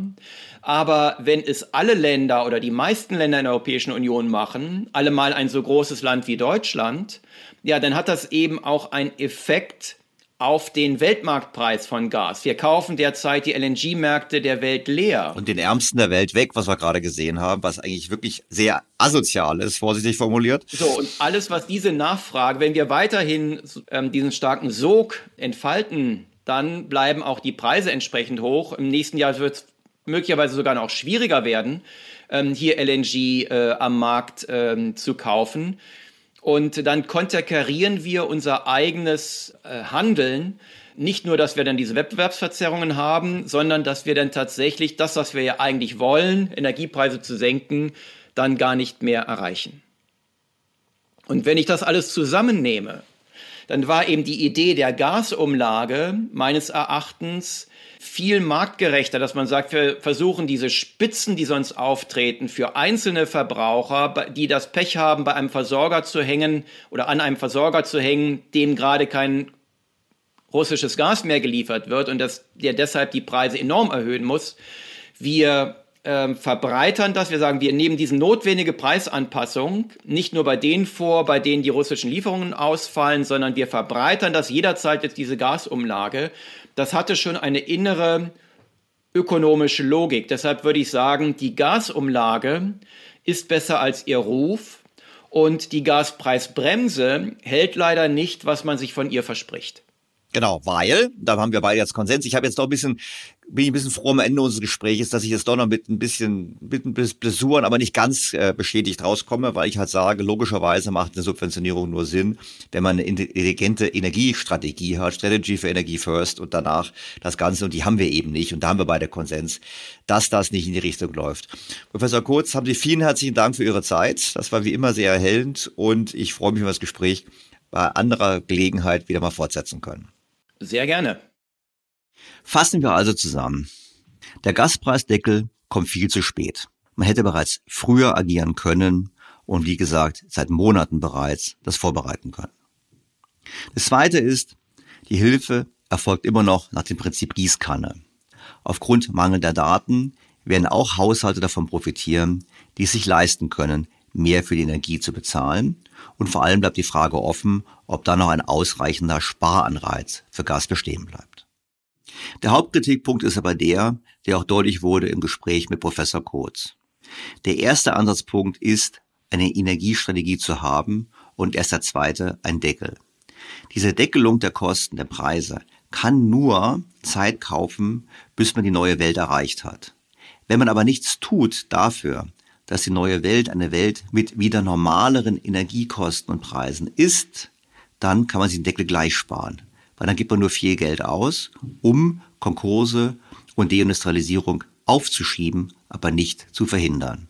Die Kritik bleibt, die Bundesregierung hat nicht ausreichend getan, um das Energieangebot in Deutschland auszuweiten. Es fehlt die Energiestrategie, die man anpassen muss, nachdem wir vor den Scherben der alten Energiestrategie stehen. Die Finanzierung haben wir auch diskutiert. Ich bleibe dabei. Es wäre vernünftiger zu sagen, wir müssten eigentlich hingehen und die Einnahmen aus dem Fracking nehmen.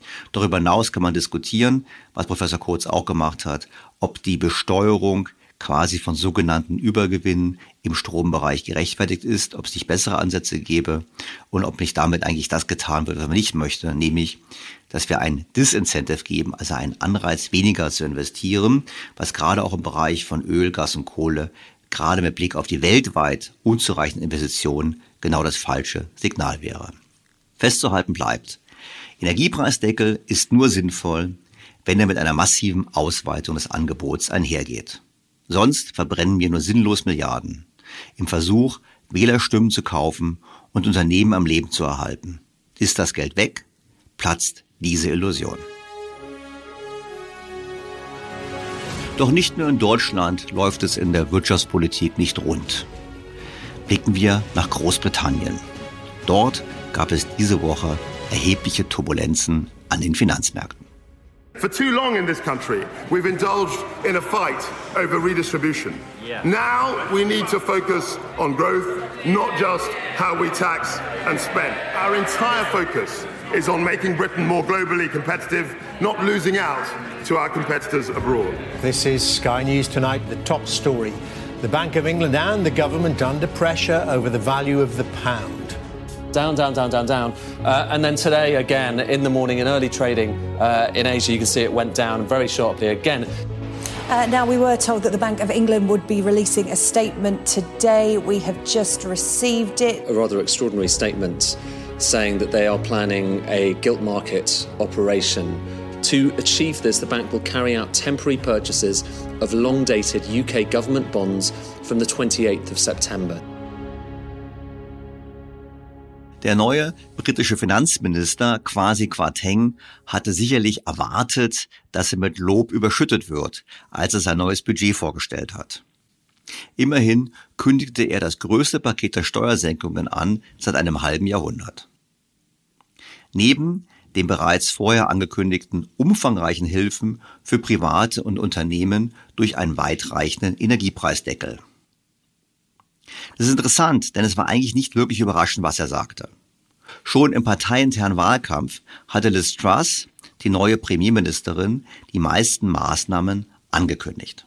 So die geplante Erhöhung der Körperschaftssteuer zu streichen und die Lohnsteuern zu senken. Bereits am 8. September hatte sie zudem angekündigt, Haushalten und Unternehmen mit hohen Energierechnungen zu helfen. Die unerwarteten Elemente des Pakets darunter die Steuersenkungen für Gutverdiener und die höheren Schwellenwerte für die Stempelsteuer, also die Steuer auf Immobilientransaktionen, machten weniger als ein Viertel der langfristigen Kosten aus. Das heißt, es war eine kleine Ergänzung eigentlich. Doch, statt Lob zu bekommen, schlug quasi Quarteng eigentlich Panik entgegen.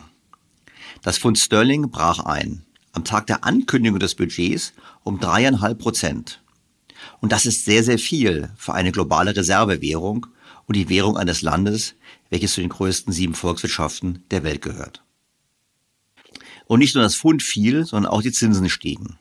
Besonders dramatisch waren die Entwicklungen bei der 30-jährigen britischen Staatsanleihe. In der Woche vom letzten Donnerstag bis diesen Mittwoch verloren diese mehr als 24 Prozent. Wir stehen also vor der realen Gefahr, dass das schwache Pfund zu noch höherer Inflation führt, zu noch höheren Zinsen und damit zu noch mehr Verlusten an den Anleihenmärkten. Und das ist ein Risiko gerade für Großbritannien, weil die Briten hochverschuldet sind und vor allem die Hypothekenkredite immer teurer werden. Das kann dazu führen, dass die Preise im Immobilienmarkt deutlich sinken. Der starke Einbruch bei den Anleihenkursen, also Zinsanstieg bedeutet, die Anleihenkurse fallen, zwang Pensionsfonds, Anleihen zu verkaufen, weil sie Nachschussforderungen erfüllen mussten. Warum? Weil sie hatten sich gegen Zinsveränderungen abgesichert und mussten nun für diese Absicherungen mehr Sicherheiten einzahlen. Das führte also dazu, dass Anleihen verkauft werden mussten, weil die Zinsen gestiegen waren und der Verkauf der Anleihen führt zu noch mehr Zinsanstieg, weshalb man noch mehr Anleihen verkaufen muss. Deshalb sah sich die Bank of England am Mittwoch gezwungen, in einer Art Schockintervention immerhin für 65 Milliarden Pfund Anleihen zu kaufen. Statt also weiter Anleihen zu verkaufen und die Zinsen zu erhöhen, wie die Bank of England eigentlich wollte, sah sich die Bank nun gezwungen, langlaufende Anleihen zu kaufen. Hinzu kam, dass die Bank of England ankündigte, dass sie nun so viele langlaufende Anleihen kaufen würde, wie nötig ist, um die Stabilität des Marktes wiederherzustellen. Was hat gewirkt? Die bereits angesprochene 30-jährige Anleihe stieg innerhalb weniger Stunden vom Tief um wiederum 24 Prozent, was trotzdem immer noch bedeutet, dass sie immerhin innerhalb von einer Woche 6 Prozent verloren hatten. Da fragt man sich natürlich so, was passiert da eigentlich? Denn objektiv gesehen steht Großbritannien auf den ersten Blick gar nicht so schlecht da. Die Arbeitslosigkeit ist auf einem 50-Jahrestief. Die Einwanderungspolitik funktioniert wieder besser. Das heißt, man kann sich mehr ausrichten nach den nationalen Bedürfnissen. Und trotz allen Unkenrufen ist das Wirtschaftswachstum in Großbritannien seit 2016 ungefähr auf dem Niveau von Frankreich und höher als das Wachstum in Deutschland, Italien oder Spanien. Und was die Inflation betrifft, ja, die ist hoch, aber sie liegt ungefähr auf dem Niveau von Eurozone und EU.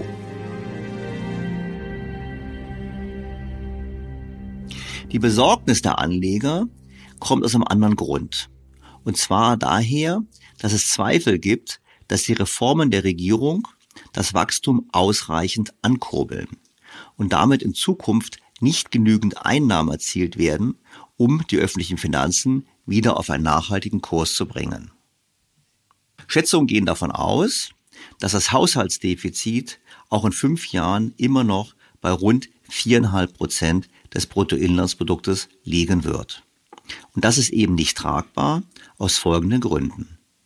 Großbritannien ist nicht Frankreich, denn wir wissen, dort laufen die Schulden ebenfalls aus dem Ruder, aber die Märkte gehen davon aus, dass Deutschland am Ende die Rechnung übernimmt. Deshalb kann Frankreich das machen. Und Großbritannien ist auch nicht Japan. Es verfügt nicht über so ein großes Reservoir an inländischen Ersparnissen zur Deckung der staatlichen Finanzierung. Das Land ist abhängig von ausländischen Kapitalgebern. Und das nicht erst seit kurzem. Das strukturelle Leistungsbilanzdefizit betrug vier Prozent des Bruttoinlandsproduktes in den letzten Jahren und ist jetzt im Zuge der Energiekrise auf über acht Prozent gestiegen. Das bedeutet, das Land ist abhängig von einem konstanten Kapitalzufluss aus dem Ausland, von asiatischen Staatsfonds, von Zentralbanken, von globalen Pensionsfonds. Und wenn diese daran zweifeln, dass Großbritannien seine Schulden ordentlich bedient oder den Verdacht haben, dass das Fund einfach deutlich abgewertet wird, haben sie natürlich wenig Interesse, die Finanzierung weiter zur Verfügung zu stellen. Das hat auch vor allem damit zu tun, dass wir uns in einem neuen Umfeld befinden. Der starke Anstieg des US-Dollars wirkt weltweit wie eine Liquiditätsverknappung. Hinzu kommt, dass aufgrund der Notenbankpolitik, die auch weltweit darauf setzt, höhere Zinsen zu haben, wir es ohnehin mit sehr stark gefallenen Anleihenmärkten zu tun haben. Das heißt, wir haben eigentlich schon eine Krise in den globalen Anleihenmärkten und wer dort dann noch solche Maßnahmen ergreift, wird überproportional bestraft. Die Verluste der Anleihenmärkte in den letzten Monaten sind übrigens wirklich historisch. Betrachtet man die weltweiten Staatsanleihen als Ganzes, so schätzt die Deutsche Bank, dass in den letzten Monaten alle Gewinne der letzten zehn Jahre vernichtet wurden. Und in einem Datensatz, der bis in das Jahr 1750 zurückreicht, rechnet die Deutsche Bank vor, dass die einzigen zehn Jahresperioden mit negativer Rendite für Investoren in Staatsanleihen immer nach Kriegen aufgetreten sind. Also US-amerikanischer Unabhängigkeitskrieg, Deutsch-Französischer Krieg 1870 und die beiden Weltkriege. Ansonsten gab es in Friedenszeiten keine Periode, wo man wirklich zehn Jahre lang keine Rendite bekommen hat. Dies beschreibt, dass der Einbruch an den weltweiten Staatsanleihenmärkten erheblich ist. Und die andere Folge dieser Zinsanstiege ist eben der starke Dollar und umgekehrt die schwachen anderen Währungen. Das Pfund Sterling hat nun seit Jahresanfang um 21 Prozent gegenüber dem US-Dollar verloren, der Yen 20 Prozent und der Euro immerhin 16 Prozent. Woran liegt das Ganze? Die Financial Times fasst es in der vergangenen Woche so zusammen. Auf das Warum lautet die Antwort, dass die Weltwirtschaft seit 2020 vier miteinander verbundene Schocks erlitten hat.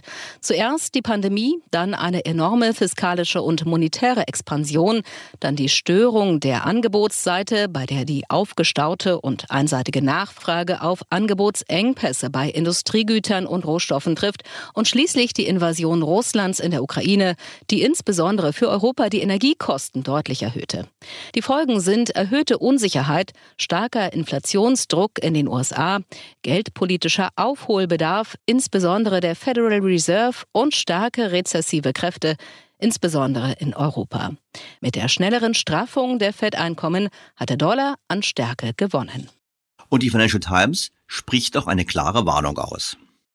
Wenn der Dollar stark ist, die Zinsen steigen und die Anleger Sicherheit suchen, erweist es sich als besonders gefährlich, die eigene makroökonomische Politik, insbesondere die Haushaltsführung, zu vermasseln. Kwasi Quateng, bitte beachten Sie das.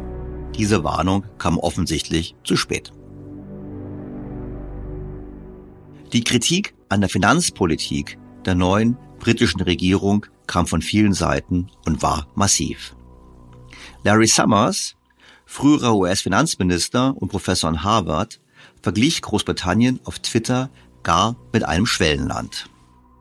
Steigende langfristige Zinsen, wenn die Währung fällt, ist ein Kennzeichen von Situationen, in denen die Glaubwürdigkeit verloren gegangen ist. Dies geschieht am häufigsten in Entwicklungsländern.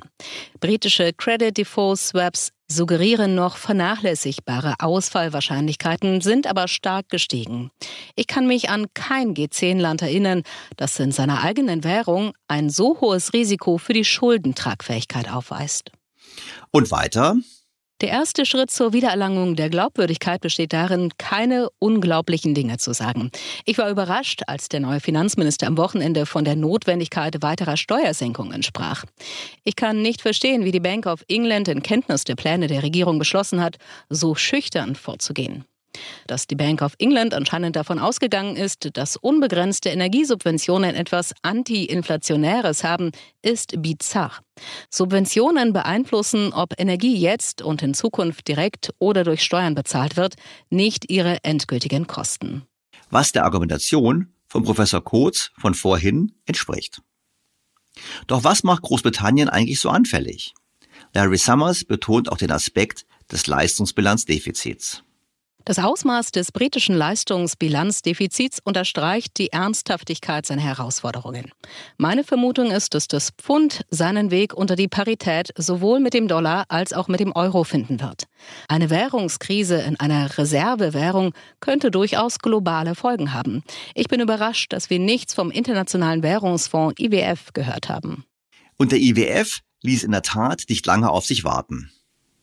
Der Internationale Währungsfonds kritisiert die Regierung deutlich und hat sie aufgefordert, zu einer seriösen Fiskalpolitik zurückzukehren. Auch darüber berichtete die Financial Times. Der IWF hat den Plan des Vereinigten Königreichs scharf angegriffen, schuldenfinanzierte Steuersenkungen in Höhe von 45 Milliarden vorzunehmen. Er forderte die Regierung auf, den Plan neu zu bewerten und warnte davor, dass das nicht zielgerichtete Paket die Inflation anzuheizen droht.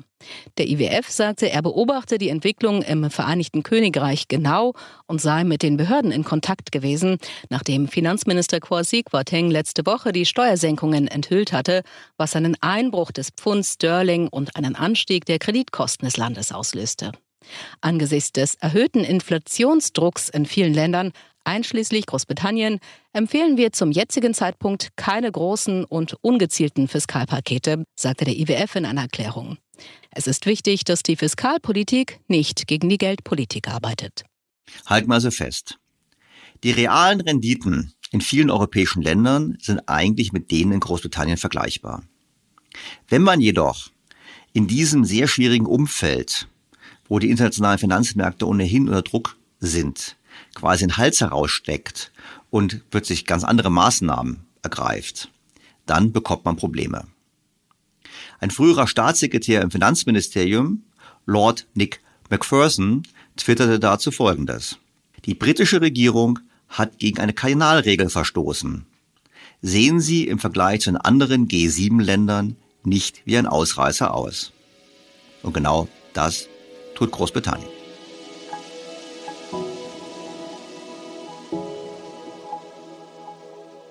Um das Ganze noch besser zu verstehen, habe ich mit einem alten Bekannten gesprochen. Chris Watling beschäftigt sich seit mehr als 30 Jahren mit Wirtschaft und Finanzmärkten.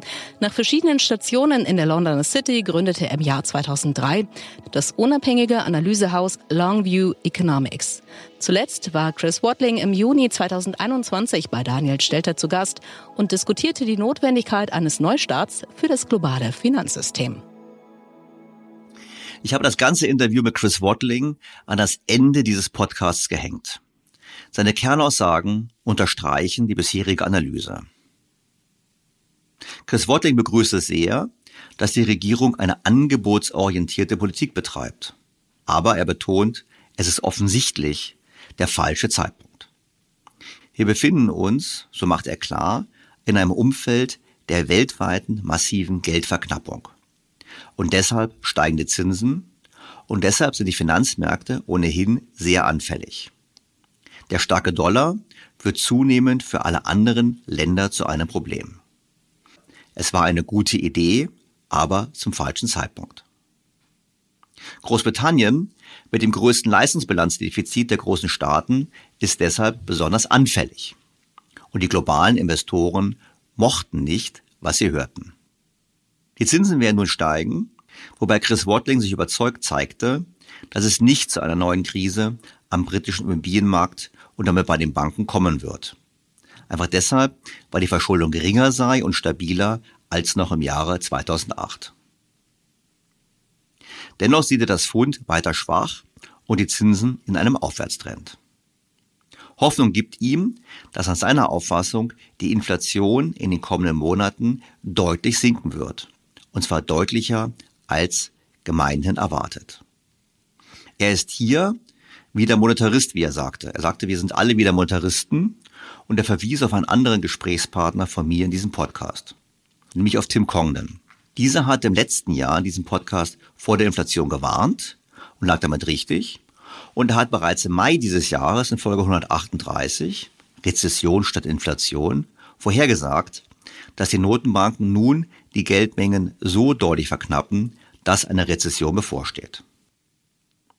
Ich meinte in meinem Gespräch mit Chris Watling dann, dass ja dann vielleicht das Programm der Regierung gar nicht so schlecht ist. Quasi, weil man in einen Abschwung hinein die Wirtschaft stabilisiert durch ein Konjunkturprogramm, weil normalerweise ja die Regierungen mit ihren Konjunkturprogrammen immer zu spät kommen und die Maßnahmen immer erst dann greifen, wenn die Wirtschaft schon nach oben geht. Hier meine Chris Watting, naja, das könne schon sein, aber das wäre dann pures Glück der Politik und nicht die Folge überlegenen Nachdenkens. Es lohnt sich also, mein Gespräch mit Chris Watling am Ende des Podcasts noch anzuhören. Doch gibt es nicht auch Lehren für uns in Europa aus dem, was in Großbritannien passiert? Nicht nur in Großbritannien sind die Zinsen deutlich gestiegen. Nicht nur in Großbritannien gibt die Regierung viel Geld aus.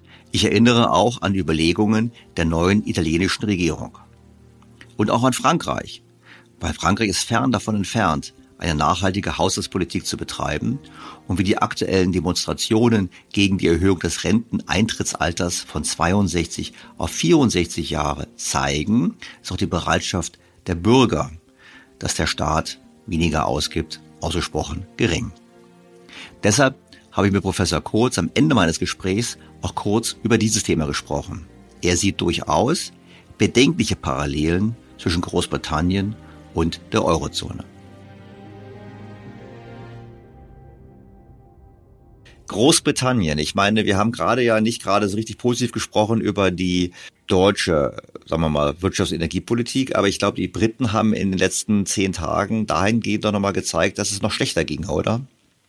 Ja, die Briten zeigen uns vor allen Dingen, ähm, was es dann eben kostet, wenn man in der Breite Gaspreise wieder heruntersubventionieren äh, möchte und dann in einer Situation, wo wir einen negativen Angebotsschock haben, dann auch noch so eine sehr expansive Fiskalpolitik dagegen zu setzen. Ähm, das passt leider nicht zusammen. Auch die Briten müssen mit höheren Gaspreisen zurechtkommen und deshalb äh, Wohlstandsverluste hinnehmen, obwohl sie ja selber auch noch Gasproduzent sind, aber eben nicht mehr ihre gesamte Gasnachfrage damit ähm, decken können. Auch sie müssen von außen zukaufen. Und was mich für das Vereinigte Königreich nochmal besonders besorgt, ist, dass die Notenbank hier jetzt erstmal beispringt. Denn sie hatte ja eigentlich vor, auch die Bank of England war ja sehr expansiv unterwegs in den vergangenen Jahren und wollte jetzt mal allmählich diesen hohen Bestand an Staatspapieren wieder zurückführen. Und ähm, die massiven, dieses massive Deficit Spending, was die neue Regierung jetzt angekündigt hat, hat natürlich dann auch bei den Anlegern auf den Kapitalmärkten die Frage aufkommen lassen, übernehmen sich die Briten da möglicherweise nicht? Und äh, dementsprechend steigen auch die Renditen. Und äh, um das wieder irgendwie einzufangen, ähm, setzt jetzt die dortige Zentralbank die Verkäufe aus und kauft sogar wieder Staatsanleihen.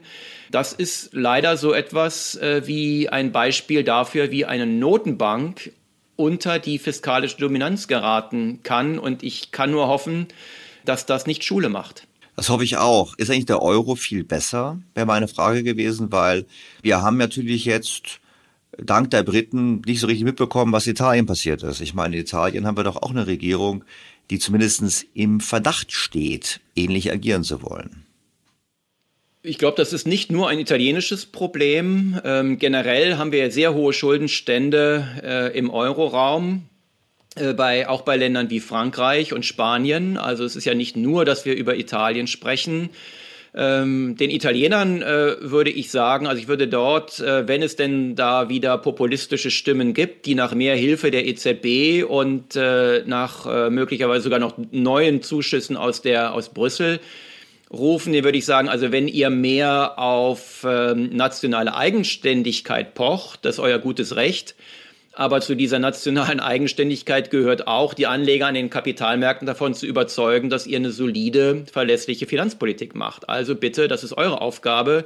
Verlangt das nicht von anderen. Dafür seid ihr eben ähm, verantwortlich und äh, niemand sonst. Also würde ich den Ball zurückspielen. Ich denke, ähm, diese, äh, dieses Ansehen kann man, kann man kontern wenn wir uns mal die Europäische Zentralbank anschauen, die ist ja weit hinter der Kurve. Wir reden jetzt immer von ja, einer energiepreisbedingten Inflation. Das stimmt auch für die, ich sag mal, für die Spitzen in der Inflationsentwicklung. Aber es ist leider auch so, dass auch der heimische Preisauftrieb schon deutlich höher ist als das, was der Notenbank auf Dauer vorschwebt. Das ist auch kein Wunder nach dem, was wir während der Corona-Pandemie gesehen haben, an fiskalischen Injektionen, die dann durch vollständige monetäre Staatsfinanzierung über die Notenbank, äh, also über das Eurosystem finanziert worden ist, dass das inflationär wirken musste, auch ganz ohne den Krieg äh, in der Ukraine,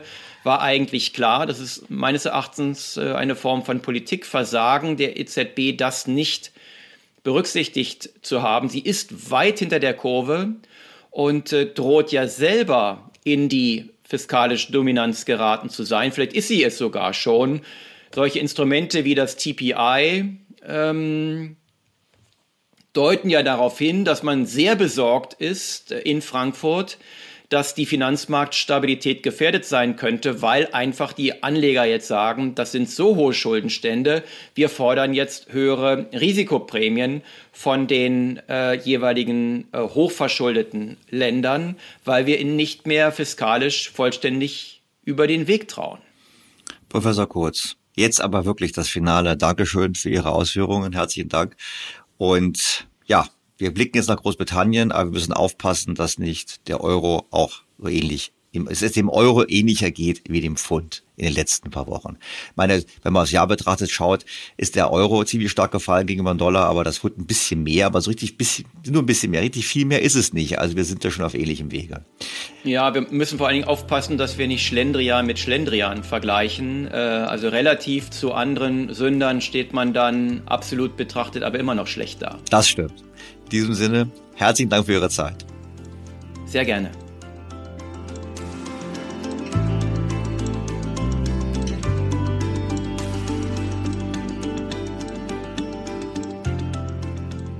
Bleibt mir, Ihnen sehr herzlich fürs Zuhören zu danken, Sie auf den kommenden Sonntag hinzuweisen.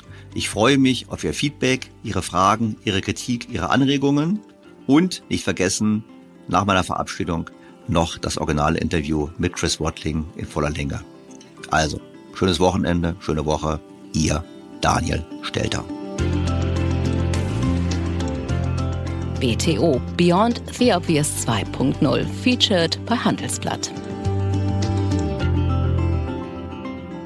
Dear Chris, a very warm welcome again to my podcast and your willingness. Thank you very much for your willingness to talk to me during your holidays about what's going on in the UK. Absolute pleasure. Lovely to be here, Daniel. Thank you for asking me.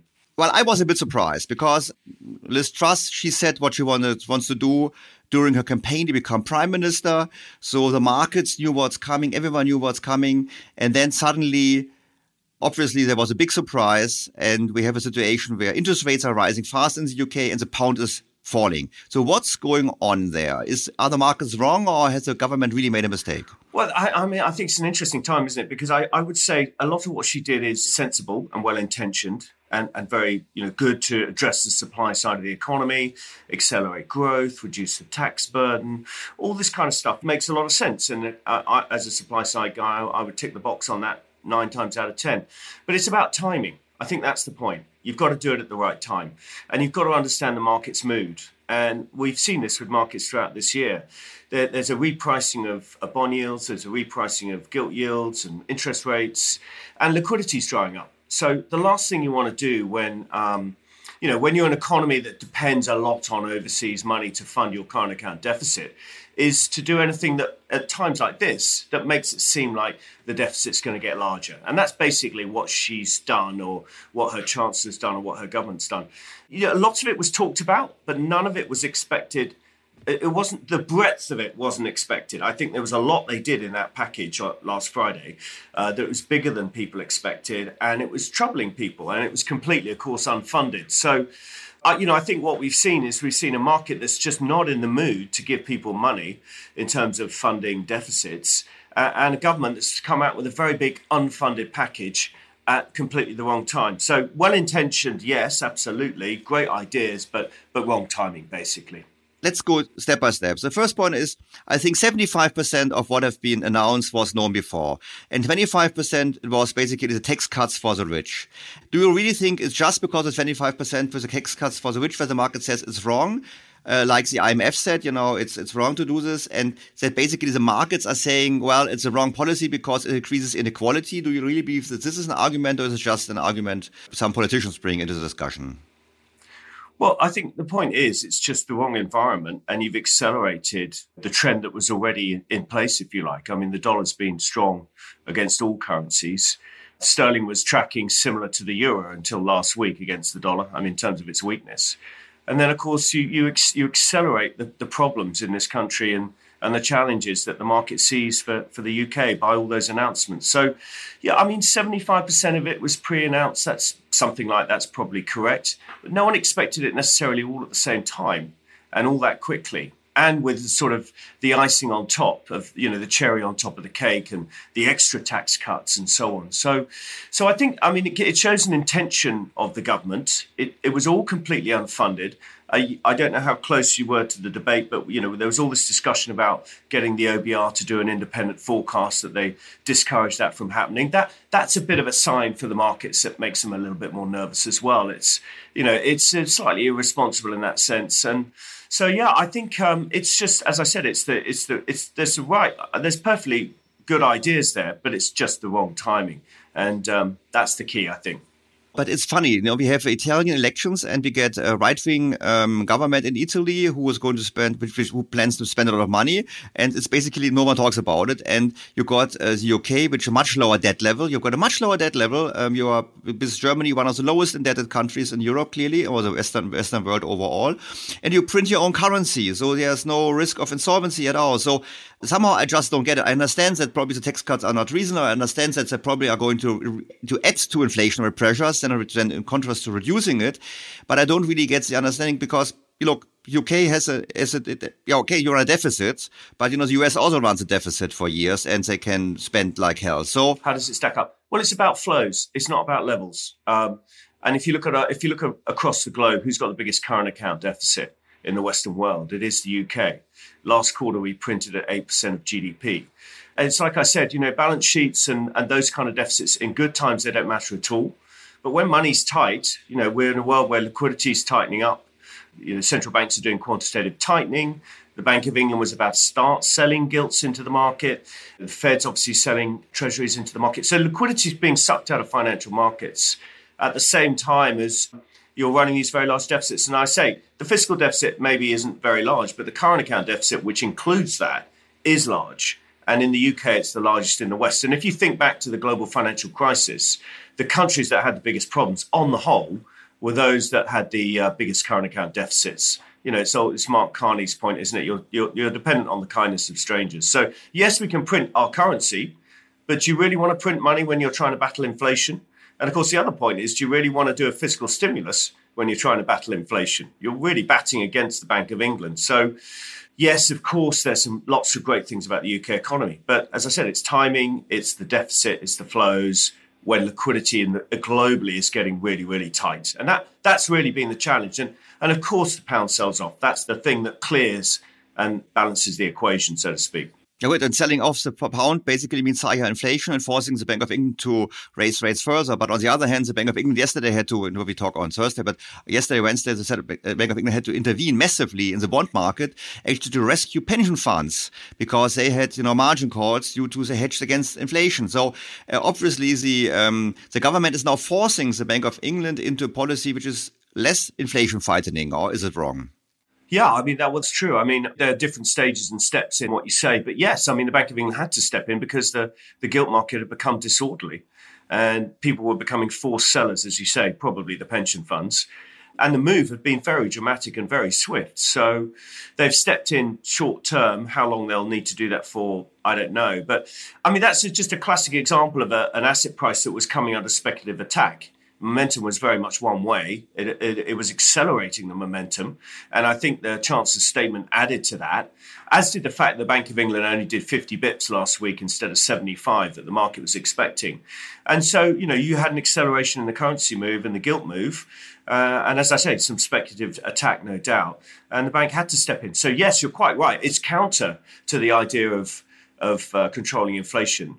Um, although they, I don't know if they're um, uh, neutralizing it in terms of they may be selling something else at the shorter end. I'm not entirely sure on that. I haven't read the statement as I'm on holiday, but uh, but but certainly um, you know it's only a short term measure, and they are going to go back to selling gilts into into the market. I think in a month's time or something. So yes, you're right. It, it, it looks terrible. The economic management is very poor. Okay, but what's next now? What's going to happen now? Because you know, if they don't change course, the pound will keep on falling. The, the rates will keep on rising. So what's going to? Is it? You know, some people are even talking about an IMF bailout. I read in the newspaper already. So what? What's your scenario for what's coming next? Well, I mean, an IMF bailout is not an impossibility. It, it wouldn't be my central case at this time. I, I think it was 1974 or 73 when the UK last had an IMF bailout. Uh, it's not. It's not an impossibility. I, yeah, I think it's unlikely uh, for all the reasons you mentioned. We can print our own currency and so on.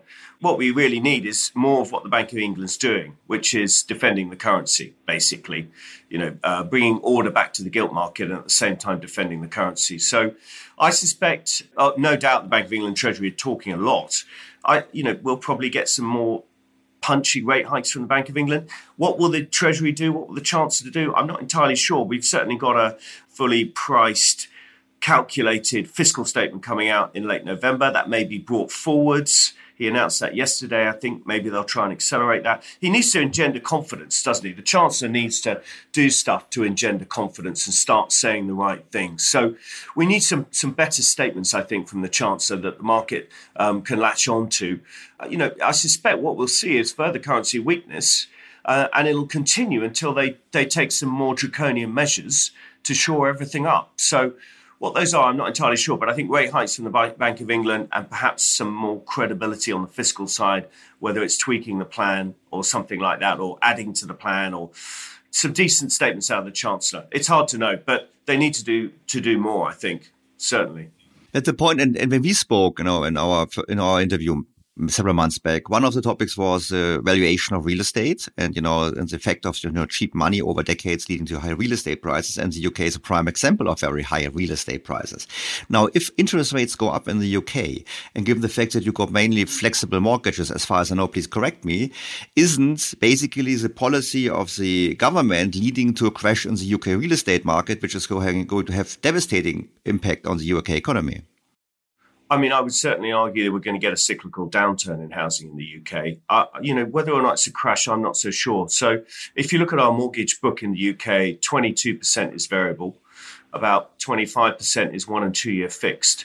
So that you know, roughly half the mortgage book is is is either variable or, or short term fixed, and that'll be repricing over the next um, 12, 18 months. So yes, there's definitely some challenges for housing, no doubt about it. But I wouldn't. I don't think it's going to be a major crash because actually the market coming into this hasn't got a lot of excessive mortgage lending. It hasn't been a mortgage boom for ten years. The the mortgage book in the UK is very old. It's very you know it's a lot of not not as many people have mortgages as you might imagine. I think there are 13 million households with mortgages. I suspect in the run up to the GFC in 07, there was a lot more than that, and a lot of the mortgage debt was much newer. So you know, because of the post GFC regulation, uh, we haven't had aggressive buying by first time buyers. We haven't had the 105% mortgage. Um, you know mortgages to house value, all that sort of stuff. So, so yes, cyclical downturn. But I, my bet, my bet is that actually inflation is going to dissipate quite quickly globally over the next six to nine months, and we'll see central banks, probably including the Bank of England, quickly change change tack and start cutting uh, start cutting as we get into next year. So. So yes, housing downturn, but I wouldn't I wouldn't go for a crash. Just a cyclical cyclical. And downturn. why do you? Why, probably just a word on inflation. You you basically you expected because you follow uh, Tim Congdon, who was also my podcast, because he say the monetary aggregate rates are already not growing anymore. Is that your logic for having low inflation rates and also recession, the global recession? Yeah, I mean, Con- Congdon's absolutely been brilliant. I mean, I know he's had a tough couple of decades in terms of, of, of monetarism being out of favor, but really, is I like to say, you know, uh, uh, sort of bastardizing, I think it was Nixon, wasn't it, or uh, Friedman, who said we're all Keynesians now. We're all monetarists now. You know, uh, you know, in the seventies, everyone was a Keynesian. Now we should all be monetarists because the monetarists, like Congdon, who you mentioned, were, were the guys who nailed the inflation. And, and, it's very simple, isn't it? You look at the money supply measures around the world; they're slowing very sharply. Uh, US M1 and M2 is now contracting. It peaked uh, sort of April, May earlier this year. So, so I think inflation is is going to come off quite sharpish. It was definitely primarily monetary inflation.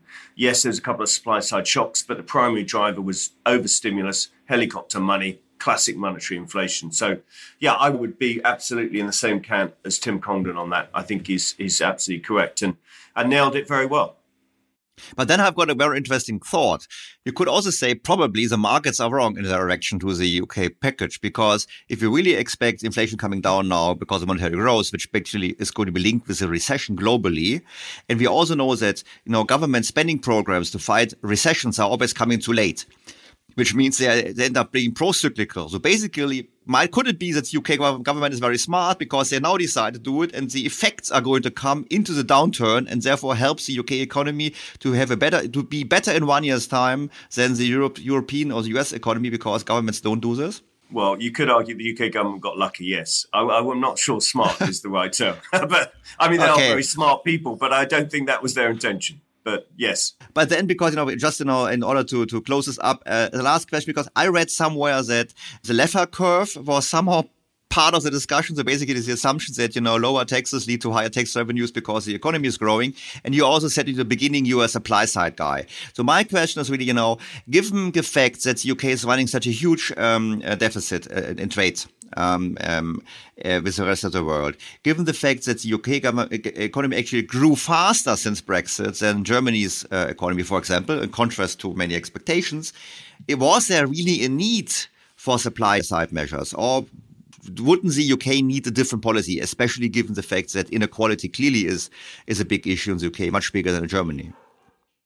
Yes, well, I think you've nailed it with that last comment. Inequality is the issue. So yes, uh, there's there's been growth, but it's very unequal, and actually the quality is is really poor, and it doesn't spread across the breadth of the working population because there's no real if you look at multi-factor productivity not to get overly technical but that's the real productivity uh, we should be looking at it's essentially flatlined for 10 12 years which means there's no real wealth creation in the economy we've employed more people sure but there's no proper you know product, productive improvement in the way the economy is working, which is which is actually a, a, travesty, and that is what we need to address with supply side reform. So, I, I, you know, cutting the tax levels fine. I think that's all good, uh, but the wrong timing.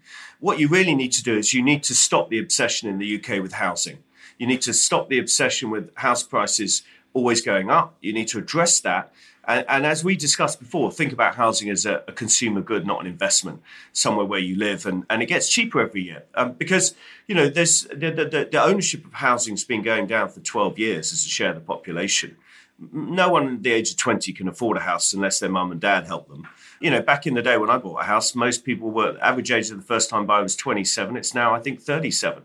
So if you really want to address productivity, you've got to stop channeling all that uh, finance and savings into mortgages, you've got to channel it into investment and uh, raise your uh, capital levels and all that sort of stuff. But but that the, the, government's not talking about that, which I think is a great shame. I still think it's misdiagnosed by politicians. They think there are not enough houses built, which I think's just really not not correct at all. So, yeah, I mean, I really hope they that, that would be wonderful to address that uh, um, get the productivity growth up, get trend growth up, and spread the income and wealth would be fantastic. Um, and as Germany, Germany does, of course, so well.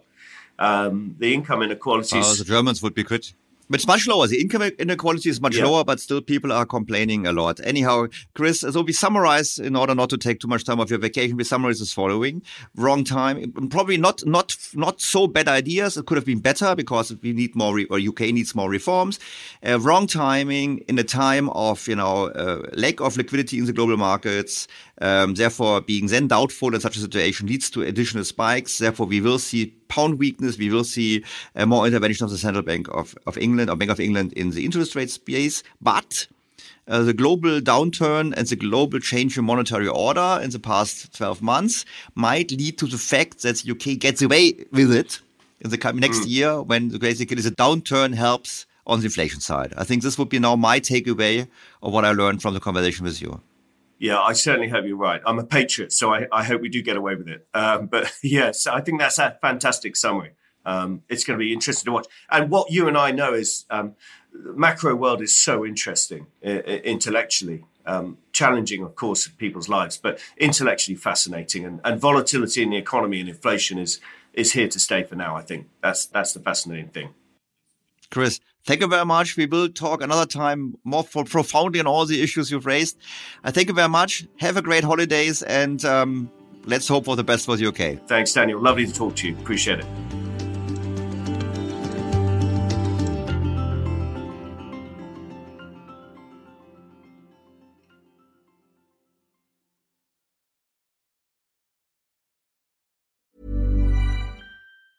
Even when we're on a budget, we still deserve nice things. Quince is a place to scoop up stunning high-end goods for 50 to 80% less than similar brands. They have buttery soft cashmere sweaters starting at $50, luxurious Italian leather bags, and so much more. Plus, Quince only works with factories that use safe, ethical, and responsible manufacturing. Get the high-end goods you'll love without the high price tag with Quince. Go to quince.com/style for free shipping and 365-day returns.